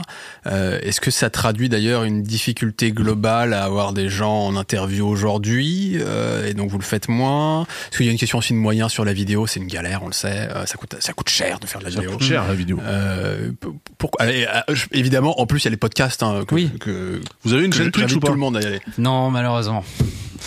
Mais euh, Parlons-nous, parlons-nous. bah, je vais je vais parler euh, là pour moi pas au, au nom de la BCDR, mais moi j'a- j'adorerais qu'on refasse euh, plein de vidéos, etc. Mais euh, c'est-à-dire qu'à un moment il faut choisir un peu ses combats. Et euh, quand on est bénévole, bah là déjà cette année il y avait sept personnes à recruter. Euh, et alors accompagner quelqu'un pour se lancer sur de la vidéo sur son temps libre le soir et le week-end, Oui, c'est vrai que. euh, c'est c'est compliqué quoi. Et nous, c'est vrai que la base, ça reste quand même l'écrit. Euh, et avec le podcast, on a trouvé quelque chose aussi où c'est quand même plus simple. C'est un entre-deux. Euh, c'est un entre-deux quoi pour nous. Euh, et euh, ça nous permet aussi de, de faire des choses différentes, euh, notamment de de faire de la critique de l'actualité musicale, jusque parce que sur le site souvent on se détache de l'actualité. Et tous les trois mois, on fait un podcast où on débat parfois de Gazo, de Nino. Et, vous faites non seulement des briefs rap français, mais aussi des briefs Rap rap, américain, américains. oui. Ouais, c'est vrai qu'on, il y en a, il y en a de moins en moins des médias qui parlent de rap américain en France aujourd'hui avec le succès du rap français. Euh, mais Ou alors euh, ils vont parler toujours des mêmes artistes, euh, Hmm. un peu incontournables, mais. mais, mais on y a pensé hein, à se relancer sur la vidéo. Mais enfin, pour l'instant, c'est plus une question de, de temps de chacun, parce que enfin. c'est marrant, mais, mais vraiment vidéo et bénévolat, ça ne marche Mais pas. Parce que c'est dur, c'est horriblement chronophage il, la, la faut, vidéo. il faut tourner. Euh, des fois, si on veut bien faire les choses, faut faire des pilotes. Euh, ensuite, faut le monter. Euh, Enfin, c'est c'est quand même moins spontané. euh, ouais, que- mais tu vois, enfin l'audio c'est du taf aussi. faut- Ah, moi, mec, je t'assure. Alors, t'as raison, c'est du travail, hein. Mais En fait, mais- non, c'est parce que, en fait, quand surtout quand le tu fais de l'audio, les caméras, En fait, voilà. Alors, il y a, Oui, a l'accès au matos, ouais. mais on parle de hip-hop. Donc, c'est-à-dire des mecs qui réussissent à se débrouiller quand même. Mais, mais, euh, iPhone. C'est marrant, mais tu peux accepter de faire de l'audio qui est pas ouf, tu vois, c'est-à-dire bon bah ok, on n'a pas un son radio, mais euh, on s'en sort, on se démerde. Mais alors l'image, Ah, c'est marrant. tu refuses d'avoir une mauvaise image parce que tu te dis ça fait un peu euh, cheapos. en, plus, c'est complètement faux parce qu'on sait très bien que quand t'as de l'image, l'essentiel c'est le son. Le son peut être de qualité et l'image moyenne. Bah oui, mais il n'empêche- que moi, le nombre de fois, parce que moi je viens du podcast aussi, tu vois, donc euh, le Mm. nombre de fois où on s'est dit, eh, où il y a une vraie demande. Genre, eh, mais foutez deux webcams et euh, filmez votre putain de podcast pour que les gens Mm. qui sont sur Twitch, ils puissent vous voir. Et on dit, bah non, parce que deux webcams statiques, ça va être flingué. Tu vois, ouais. tu vas avoir Mm. une sale lumière, euh, une vieille image, et on se dit, Mm. bah en fait, ça va plutôt desservir le truc. Alors qu'il y a des gens. oui, c'est ça, ça, ça c'est peut que- être une option pour vous, ça d'ailleurs, non ça- Bah, Moi, j'ai déjà pensé. J'y ouais, pense aussi. Mais euh, c'est juste, euh, je, te, je te laisse dire après, mais moi je pense que au niveau de la vidéo, vu qu'on on est très exigeant, euh, enfin on est exigeant, je vais pas faire peur aux gens qui voudraient nous rejoindre, euh, on est exigeant sur l'aspect écrit, etc. Je pense que ça nuirait un peu à l'image de l'ABCDR d'arriver avec une vidéo euh, toute pourrie, euh, mal éclairée, euh, ça, enfin ça Vous êtes, serait vous êtes victime quoi. de votre propre. euh, De propre rigueur sans doute. Ouais. Et en même temps, dans et peut-être que j'ai tort sur ça. hein. Mais, euh, Zo, tu voulais réagir, pardon. ouais. Non, non, non. euh, Enfin, effectivement, les émissions, en fait, à un moment, elles ont atteint un tel niveau de. oui, on avait un petit plateau télé, etc. de, Ouais. de- de professionnalisme, moi, je, je vais pas avoir peur de le dire. Que déjà, c'est un peu euh, dur, tu vois. Alors là, il y a assez de temps qui a passé, il y a maintenant probablement assez d'eau qui a coulé sous les ponts, tu vois.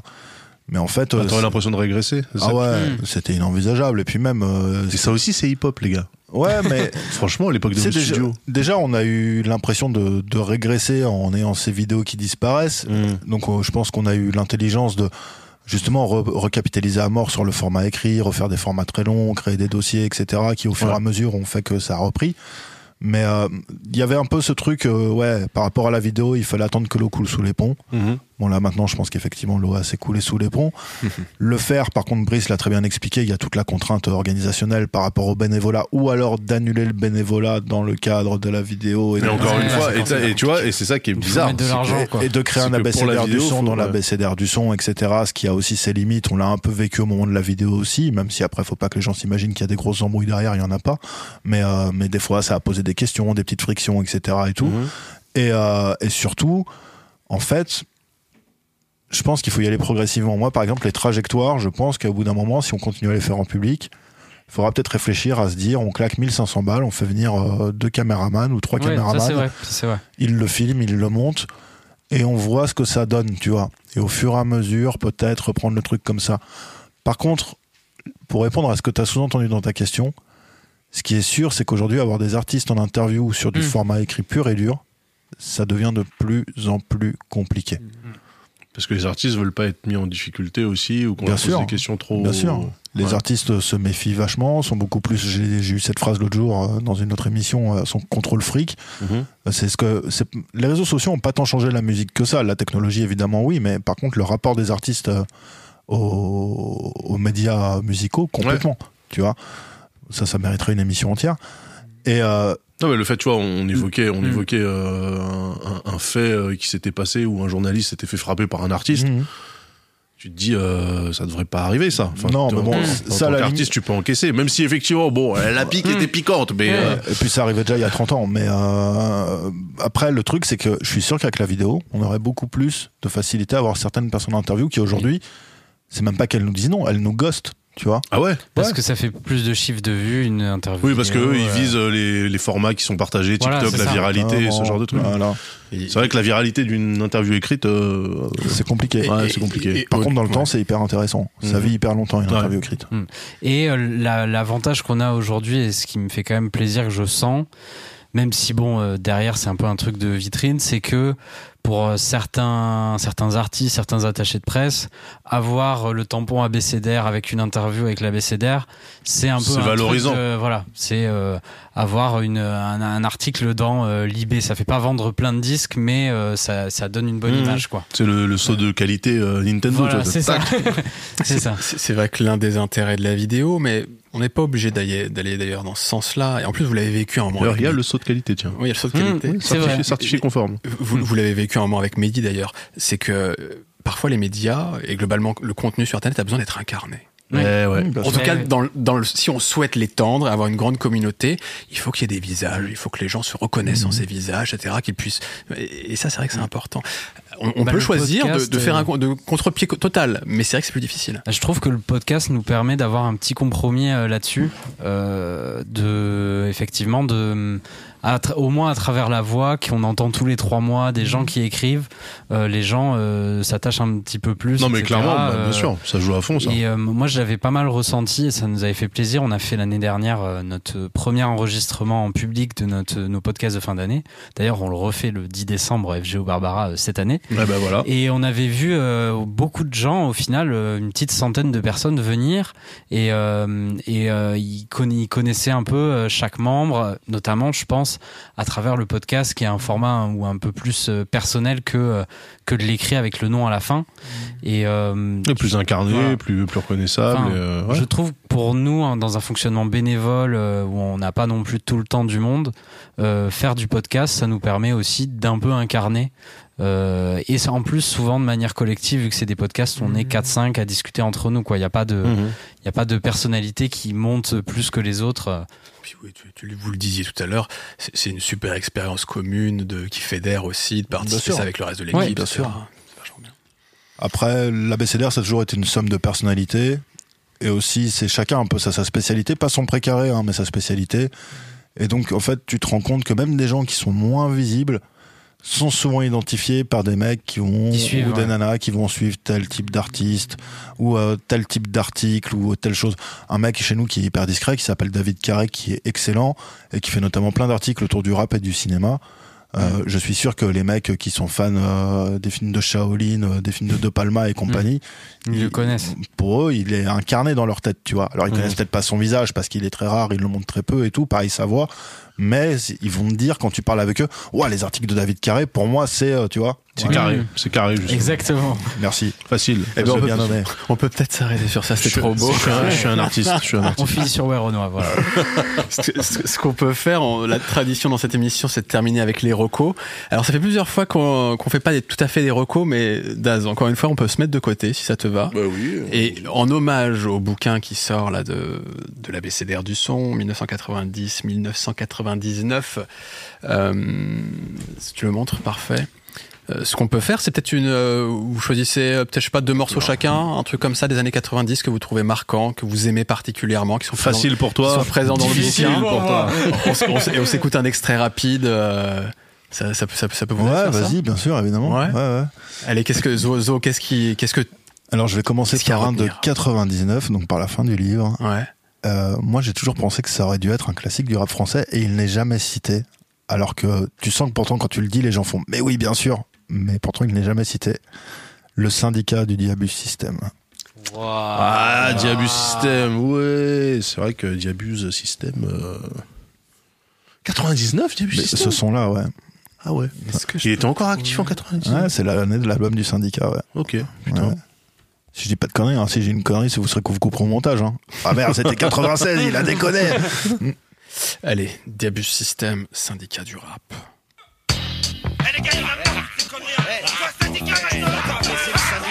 C'est comme un syndicat du rap pour assainir le métier.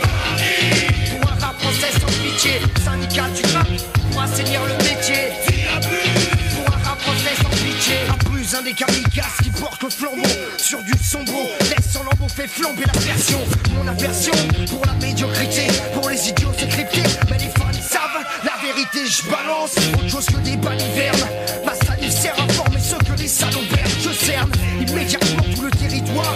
Toi c'est la mer à boire. Pas car je réussis ce que son mari voit. L'histoire ne fait que commencer. Rien n'arrête le hip-hop français une fois qu'il est lancé. Il bloque, sabote les plans des détracteurs. On a la Formule 1. Eux n'ont que les tracteurs, des marqueurs ou des stylos par cœur. Que les textes appris par cœur. On a les freestyles, le juice et les flots réacteurs. La maturité pour que le son s'impose. La dextérité pour faire que la vérité explose. Boum, le rap passe à la radio et dans les médias. Ça tue. Qu'est-ce qu'a les prods de Diabus System, c'était qui Mistadi. Ah, mais Mistadé, c'est celui qui a un peu turn là, non Et et c'est pas politisé un peu chelou Non, là c'est Topa, ça. Ah, ouais, putain, je confonds est C'est spécialistes. depuis, ouais. Mec qui est décédé, père son âme quand même. Oui, Faut quand même le dire. hein. bien sûr. Brice, c'est Brice, c'est Chucky. Il cherche le morceau dans le bouquin. Chez vous, vous pouvez faire ça aussi. Vous cherchez des livres dans le bouquin, après vous les Non, écoutez. des, je cherche les noms exacts de morceaux dont j'ai parlé dans le bouquin. Je suis pas en train de chercher en panique un morceau euh, comme ça. Euh, Bon, tu, tu- tu vas enchaîner avec ton deuxième Zo le temps oui, que. vas-y, enchaîne. le temps que Brice il trouve des morceaux en, piochant dans le livre. Je les ai, mais j'ai plus les noms. Oh la honte. Eh oh, j'ai 29 ans, hein, j'avais 4 ans euh, à l'époque. hein. T'as mal fait tes devoirs. Ah, j'hésite, le truc c'est que j'hésite. Euh, j'hésite entre. euh, pour remettre les pendules à l'heure avec Daz, le couplet de Fab sur 1130 contre les lois racistes. Allez où j'ai bien envie de mettre ça, mais j'ai envie de mettre un son avec des scratchs aussi, parce que moi j'ai fait un truc sur les scratchs dans ce, dans ce bouquin. Ah, le scratch, c'est vrai que. Et- il y en a- il y en a plus beaucoup. Non, non, non, alors que moi j'adore ça, donc j'hésite un peu. Pff, Non, vas-y, mets le 11-30 contre les lois racistes, mais il faudrait que tu trouves le couplet Pas en Fab. entier, hein. Euh, Non, non, parce que ouais, sinon t'en as pour 11 minutes Bah, 30. 11 hein. minutes 30. ouais. Absolument. Alors, comment on va le trouver? Est-ce que c'est par ordre d'apparition? Comment ils sont euh, Ça dépend de comment il est référencé dessus. Sur euh, YouTube, je serais pas surpris qu'un mec Et chapitré. ait chapitré exactement, euh, ait mis les timings. euh. Sinon, tu mets retour aux pyramides et tu t'embêtes pas. hein. Ah, Voilà Ah, Ce sera aussi une prod de White et Spirit et j'aime bien les prods de White et Spirit. J'adore moi aussi. Voilà. Sur euh, l'album euh, trois fois plus efficace de Baldonaigle, euh, toutes les prods sont folles. Bah là, c'était. euh, ouais, Retour aux pyramides, c'est quoi? Ma cité va craquer. Ouais. Le film était éclaté au sol. mais, Moi, je suis pas d'accord. Oh non Moi, je suis pas d'accord. Ah, je l'ai revu. C'est compliqué, hein. Cinématographiquement, c'est particulier, mais en fait, je pense que c'est un, c'est un très bon film en vrai dans le fond, je pense. Ah ouais? Ouais. Faudrait qu'on en discute. Hmm. Préparez le Big Bang. Derrière tous des clics de ouf, des pites à casquette, des, Des Big Bands. Qu'est-ce qui se passe, mec? Les types scandent qu'ils vendent shit, les cons sentent le fric descend de flics, les petits bandes. Devant les films de gang vie, font ta Tommy monte. Top ta vidéo de Montana, Tony. Pompe ton anatomie. Vas-y, à pompe, je la free. Pour que tous restent en vie, vos vies sont grillées. Comme la gaule dans un survêt loto. Ou un tueur qui laisse sa photo, une lueur dans le regard, un front plein de sueur, une peau noire. Un esprit clair pour le Nesby. La rue, mon casino, comme Pacino et Petty. Entre nous, trop de concurrence comme Coca et Pepsi. Comme si c'était l'épilepsie. Ah. Ça secoue sur du maco, ça défilé de filles épilées en brouille. Des bouteilles de whisky se cassent comme dans les saloons. On dirait une scène dans Platoon, c'est la merde frère. J'ai de la force pour les frères. Où est mon trône? Retour aux pyramides, nique les clones, nique les clones. Monumental, morceau. T'as eu un petit honor, quoi, tu viens de penser à un morceau Oh, ouais, euh, c'est à cause d'une actualité malheureuse et Ah, j'avais bah j'avais parlé de scratch et euh, il y a un morceau de Morad euh, où il est incroyable et où le DJ scratch de façon incroyable. Le DJ ouais, étant que Tibi. On va se mettre un extrait quand même. Brice, est-ce que t'as trouvé? J'ai mes deux extraits. T'as tes deux extraits. Allez, on se fait ça et après on termine avec le Morad, morceau. repose en paix, Morad, la scred. Euh, moi, j'ai j'ai beaucoup moins écrit que les autres euh, sur, le, sur ce livre-là, étant donné, Bizarrement. étant donné que j'avais 6 ans à la fin de cette décennie. Euh, mais euh, avec ce, en, en participant à ce bouquin, quand même, j'ai découvert quelques quelques morceaux qui m'ont que j'aurais jamais découvert en dehors de ça. Euh, le premier, en fait, c'est un, c'est sur le tout premier maxi de la Mafia Quinfri. Mhm. Euh, et le morceau s'appelle Rêve perdu. Euh, et c'est avec Yeezy l'escroc, Rimka et Manuke. Euh, et c'est un morceau qui, moi, représente beaucoup de choses que j'aime beaucoup dans le rap des années 90 parce que euh, il y a, euh, en fait, j'aime beaucoup la mélancolie, faut pas en abuser. Mais euh, mais là, Là, y c'est quoi a- L'instru, c'est piano-violon ou pas? C'est évidemment piano violon, euh, ah, si je me souviens bien. Mais euh, rêve perdu, c'est et il y a un truc où tu sens la mafia Quinfri euh, au balbutiement. C'est vraiment leur premier maxi en 99. Euh, Il y a un truc hyper sincère, sans calcul, et je trouve que c'est un 98 même. 98, pardon. Ouais, alors eh, le, le groupe il est installé quand même, hein, parce que Mais, nous, nous, on euh, s'était déjà fait dépouiller par eux euh, bien, bien avant, bien bien avant. Mais euh, mais je trouve qu'il y a un truc très touchant en fait dans ce morceau de qui est vraiment euh, mafia Quinfri euh, avant le gros succès pour moi. Allez, rêve perdu, Mafia Quinfri.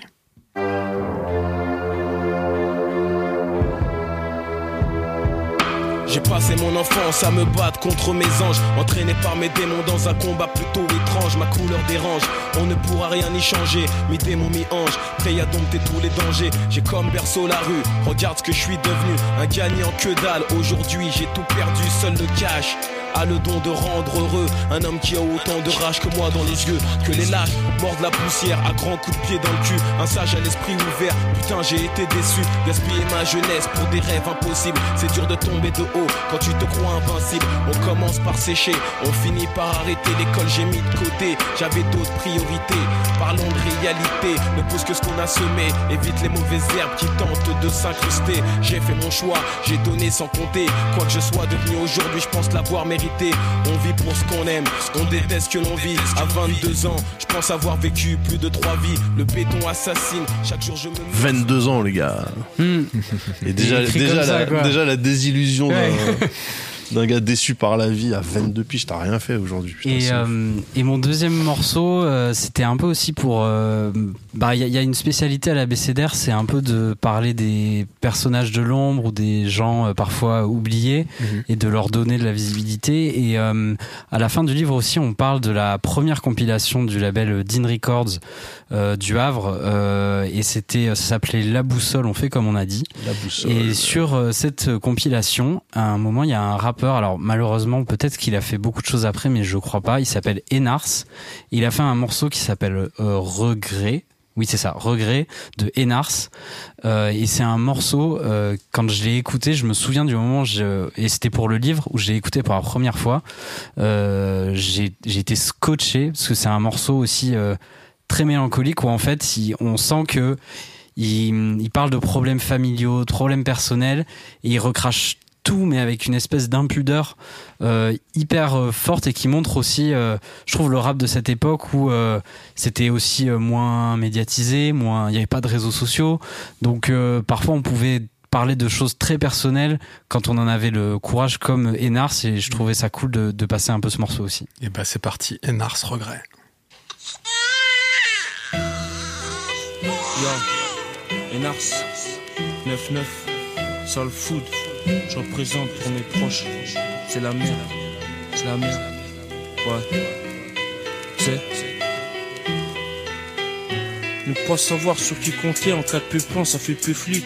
Ceux qui m'apprécient, les vrais, peuvent être comptés sur les dix doigts de la main dans ma tessie. Je sais que beaucoup ne m'aiment pas, mais il faut qu'ils sachent que vos insultes ne m'atteignent pas. Mon âme saigne parce que même mes proches ont dit des trucs moches à mon sujet, c'est atroce.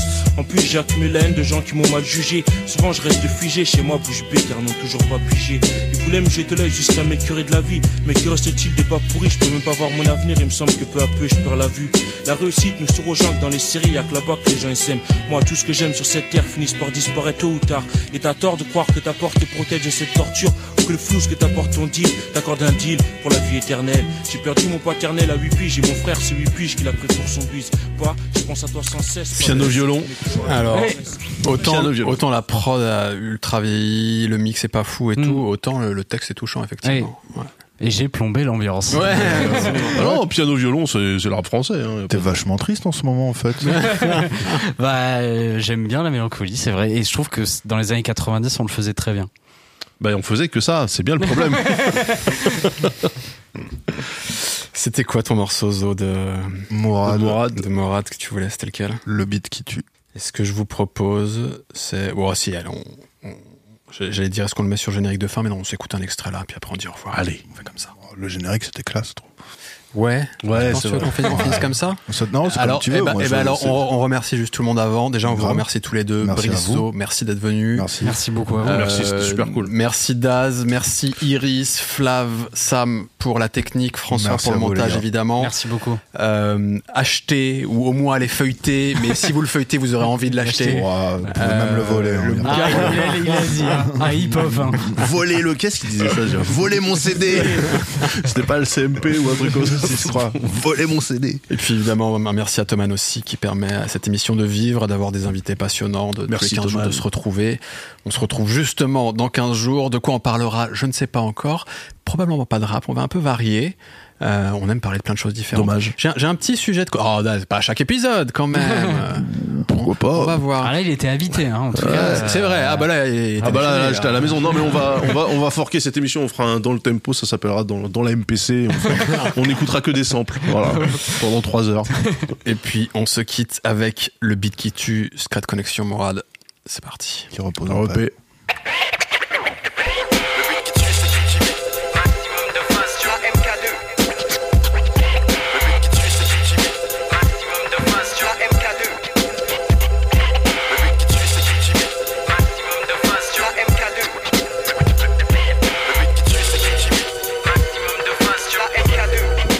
MK2. C'est la TK ça. Je représente pour ma poire, j'arrive sec, frénétique en scred. Rien que du désopilant pour ta tête sous ma houlette. La poudre des tempêtes dans les poches, le vent et la tempête. Et pour ambition, faire recette prête. Attention aux détails les plus insignifiants. Les jeunes ont pour les hors la loi une telle fascination. Je déplore la soumission, la prostitution des esprits. J'essaye de faire valoir mon âme tout a un putain de prix. Je prie pour mes frères, ressens leur douleur, rectifie mes erreurs. Observe la décadence avec stupeur. En mission pour le Seigneur, explose tes boomers, estompe ma rancœur me fait plaisir à la bonne heure. Les gens se meurent prétextant vivre, canalisant la violence par des substances douteuses dont ils s'enivrent, ivres de musique. Rien de dramatique à l'origine du trafic. Mourad que Tibi sur le beat.